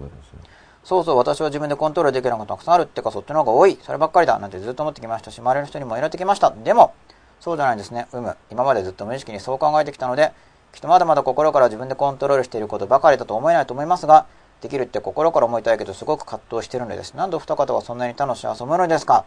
私はほとんど自分のことでいっぱいいっぱいなのに、アイコンダスコアブルーさん。なんでですか、吉田さん？自分のことでいっぱいいっぱいを追求したらそこに今のところたどり着いたって感じですけどね僕の中ではいっぱいいっぱいを追求っていうのはどういうことですか？自分のことばっか考え自分の幸せを追求したら追求したら今のところそういう人のことを考えるのが結局自分の幸せなんだなっていうところに初めから他人の幸せを考えたわけじゃなくて、うん。自分の幸せを追求しようと思って追求して追求して追求した結果、うん。結局自分の幸せになる自分が幸せになるには、うん。他の幸せを考えるのがうん。いい道であるうんというふうに経験的に思うようになったわけですね、そうですねうで自分のことしか基本考えてないと思いますよ、逆に言うと。ん、なるほどうん。僕の場合はサンドイッチ的ですねうん。はじめうん。教えなどを吸収、まあ、本などから教えを吸収することで、うん。うん、他の幸せを考えることが自分の幸せなんだと、うんそういうお教えですね。教えから。まあ、そう思ったとうん。しかしそうやって生きようとした結果、うんなんかあんまうまくいってない気がする、うん。損してる気がするんだけど、うん。みたいな感じになってうん。じゃあ自分の幸せを追求しなくちゃいけないのかな、うん自分が謝ったら助けられないし、うんと思って自分の幸せを追求しよううん。とそういっちに方向転換するわけですね、うん。しかし方向転換してもまあ多少洗脳的だと思いますけど、うん他の幸せを考えましょうみたいな教えが自分の中に入っているがゆえに、うんあまりコミットできないわけです、うん。自分の幸せとか言っても、うん。まあでも前よりは考えるようになった、うん。で考えた結果やっぱり考えてるから幸せが増した気がする、うん。やっぱこれはいいのかな、うん。でそれで考えていくとなんか僕はだからまだその元々の教えとしての他の幸せを考えましょうっていうのが結構自分にかぶさっちゃってるんですね、でその内部で自分の幸せうん。でも結局やっぱり自分の幸せをきちんと豊かになっていくためには、相手の幸せを考えるとアプローチがうん。いいじゃないかうんっていうふうにその吉田さん的な信仰が内部にあるんですけど、うん。でも全体を教えが覆ってるんですよ。つまり自分の中の体験から見出したものではなく、うん。小さい時に本で読んだり、うん。まあ、母親ですね、うん。母親から話で聞いたうん。教え、お母さんはそういう意見というか、うん。他の人の幸せを考えたり、まあ、嘘ついちゃダメだよとか。なんか話だけ聞いてるといい両親ですよね。言ってる、こあ多分いいところを取り出して言ってるのもあるんじゃないですかね。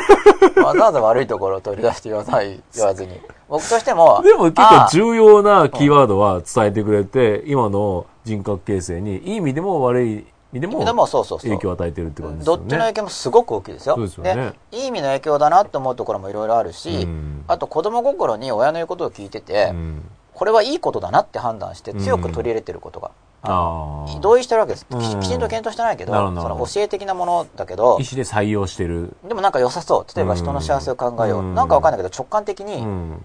なんか自分自分とかっていうより、うん。なんでそう思うかわかんないんですけど、うん。かなりちっちゃい時点だから、うん。でもなんかあそうだな、うん。人の幸せ考えるってうん。なんか、なんか尊さみたいなものを、うん。これ何なんですか？ね直感的なものなのかな、あなるほなんかそっちの方がいいって思うわけですど。よ。あ尊さを感じてー。うん。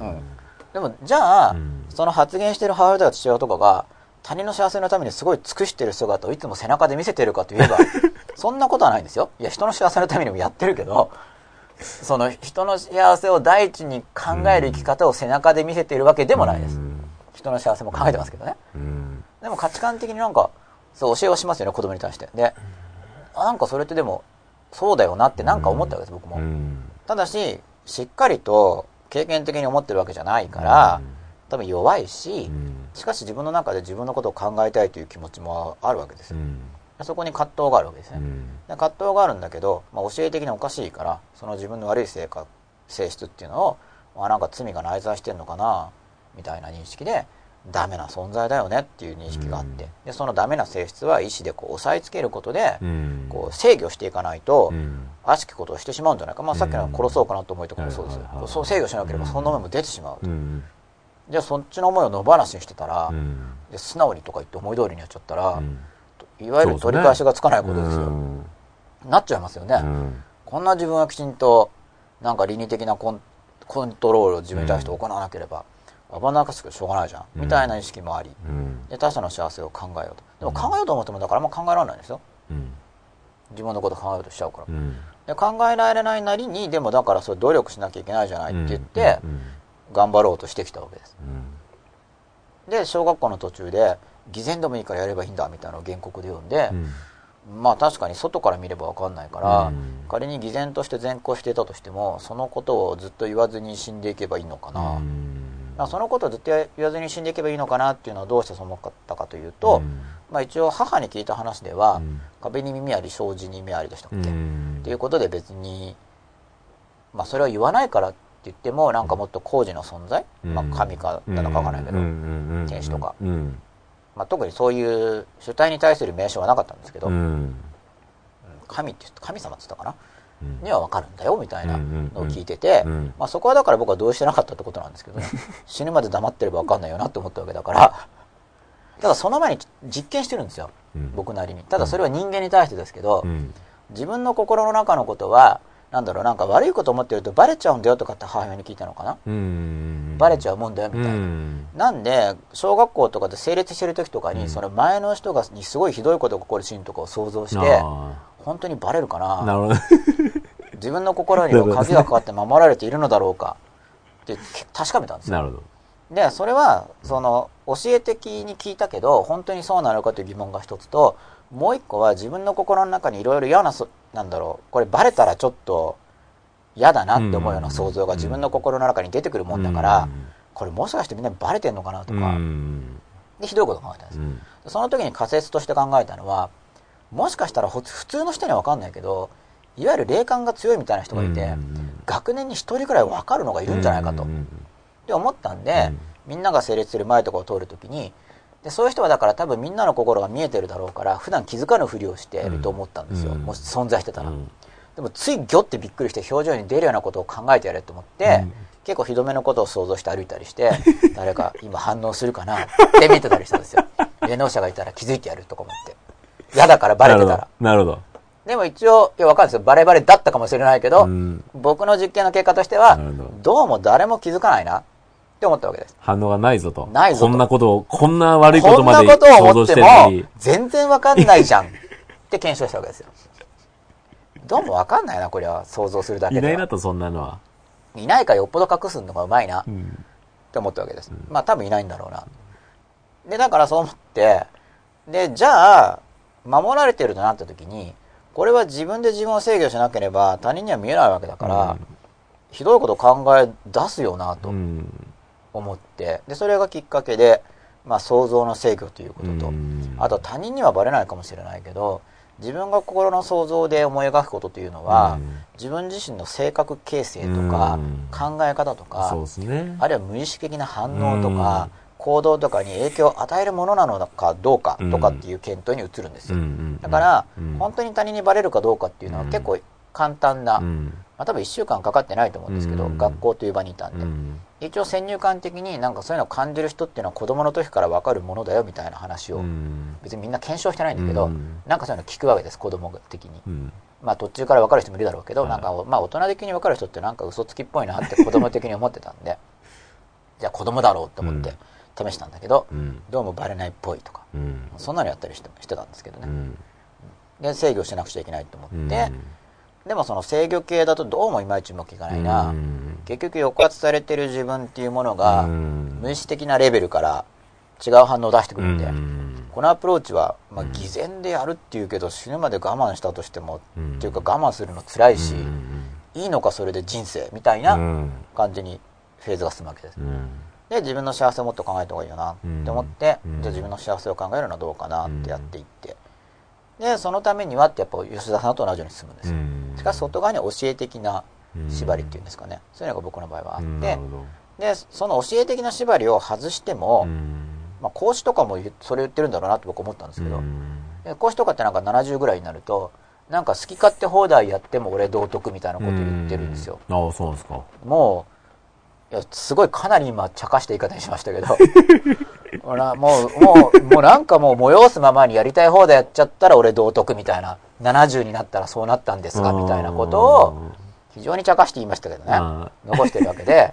あやっぱそれが到達点なのかなみたいに思ってまあそうですよね。教えで抑え込んでるのはそうじゃない、もう完全に自由にしてもらうんか、うん。でもそれ本当に自由にしたのか、うん。繰り返しによって単にそれ習慣化されてるだけで、うん。結局悪しき方向性が隠蔽されたままなのか、うんちょっと論語を見てもどっちか僕には分かんなかったんですけど、まあ、し信仰的な立場からしたら当然足したとみなすわけですけど俺の真っ裸は道徳みたいな話ですもんね。もう真っ裸全部出しても、ね。うん。好き勝手やってやってね。うん。まあ、ただげただかなり茶化して言ってて、うん。まあ、わざと今茶化して言ったんですけど、うん。やっぱ考えてほしいから、うん。しっかり講師先生の言うことを読むと違うことが分かるようになっています。で一応そう思ってまず僕自身も。うん。まず初めの解釈として、うんああだから年取ったら、まあ、成熟してもう俺道徳ってなったって。あやりたい方でやっても、うん。もうきちんと道にかなったものになると言ってるって、ああなんかでも検証できないしなって思って読み返してみたら違う表現系だったんで、うん感心したという記憶があるんですよ。なるほど。そう。だから同じようにこう言うと関心を持って、ゲームを見る人がいると思ったんで茶化して言ってみたんですけど。そう言い方はそうじゃないんですよ。うん。俺道徳じゃないんですよ。なるほど。で結構あーって思って、えー。より真実味を感じたんですよね。なるほどおおなるほどね。ああみたいに、っていう話と僕のあの真ん中の道は幅があってって話は実はリンクしてます。うん。真ん中の話はピピタッと一本ではないと。幅があって、うん揺れがあるよねっていう話とちょっとリンクしてるんですけど、まあ、論語は結構僕影響を受けてて特に前の方の巻ですね、うん。まあ、単純にちっちゃい時集中力が続かなくなっただけなんですけど後ろの巻まで行くと前から読んでって。うん短いんでいろいろ考えるわけですね、何言ってんだろうこれみたいに、まあ、さっきみたいな解釈をしたりしながら、うん。茶化したりしながら読んでいって、うん。まあすごいなとは、まあ、今でもすごいと思ってるんですけど、うん。まあでも読み方によっては自分を不自由にするなっていうのを読みながら感じてました、うん。論語でも聖書でも。そうですね。やっぱ自由になるための教えじゃないといけないし、うん。しかし自由というのは単に好き勝手にはちゃめちゃやるのが別に自由じゃないよなと、うんなんでかっていうと僕の心の深いところはそこに高い価値を見出さないんで、うん。っていうようなことを考えていた子供時代ですね、まあだから教えですよ。そういう教えの影響があった、教えと母の言葉。主に母ですね、父親は多分それに対する反作用としての意識があったのか、教え的ではないようなことを言ってたんでちっちゃい時はちゃめちゃ系のこと。なるほどじゃあ真っ裸が99回の男はパワーがないいといけないみたいな。お母さん呼びましょ来てくれたらですね。う で100回目はお父さん呼びましょう。ああまとまりつかなくなりそうな。最後っていうか途中のゲストの方がいい気がします、途中のゲストでね。終わっちゃいますからねそれ。あ中途半端になりそうな気が するんですけど。まあちょっとわかんないです。それもその時にならないと、そしたら吉田さんのはい。ご両親もよかったら、両親も。はい、途中にゲストで恐ろしいな。なるほ恐ろしいですか？ということで、どはい。今日はどうでしょうか吉田さん。いやいいんじゃないですか？4時ですよ。いや途中からアイコブルーさんの書き込み一色になりました。ーはい。ありがたいですね。最終的にはアイコブルーさんの書き込みもなくなりましたみたいなんで。あ23分前から。23分前から。でも16に視聴中ですよ。ああありがとうございます。ということで2010年最後の回は、えーなぜ悪6時間ですよ。口は良くないのかの周辺について、はいまあ、悪口についていろいろ言いながら、うんうんでこれで、まあ、悪口を言ったり心に出た時に認識してはい。でおって気づいてうん。主体性がうん。取り戻す主体性が分散してしまう罠だと悪口というのは、うん。僕にから言わせると、うんその罠にはまりそうになった時に、うん罠の穴からもう一回這い上がってうん。コントロールを戻すようなヒントにしてもらえたらなという願いを込めながら、はい。2010年これは何ですか？この後ろのこれは初日の出ですか？あそういうわけじゃないですねあ。はい。なんか光ってる何かの光を感じながらそうです。背中に何かの光を感じながらはい。2010年最後の終わりにしたいと思います2011年は何日からですか？5日です。5日っていうのは来週ですか？来週ですよ。で真っ裸に休みはないわけです休みないですよ。ということで来週の水曜日もはい午後10時くらいから、はい。はい、午後10時くらいから、えー真っ裸2011年新年号は37夜からですね、そうですね。いきたいと思います。はいということで2010年もありがとうございました。ありがとうございました。よ来年もよろしくお願いいたします。ろしくお願いします。皆様、良いお年を。おやすみなさい。おやすみなさい。本当にありがとうございました。遅くまであり。がとうございます。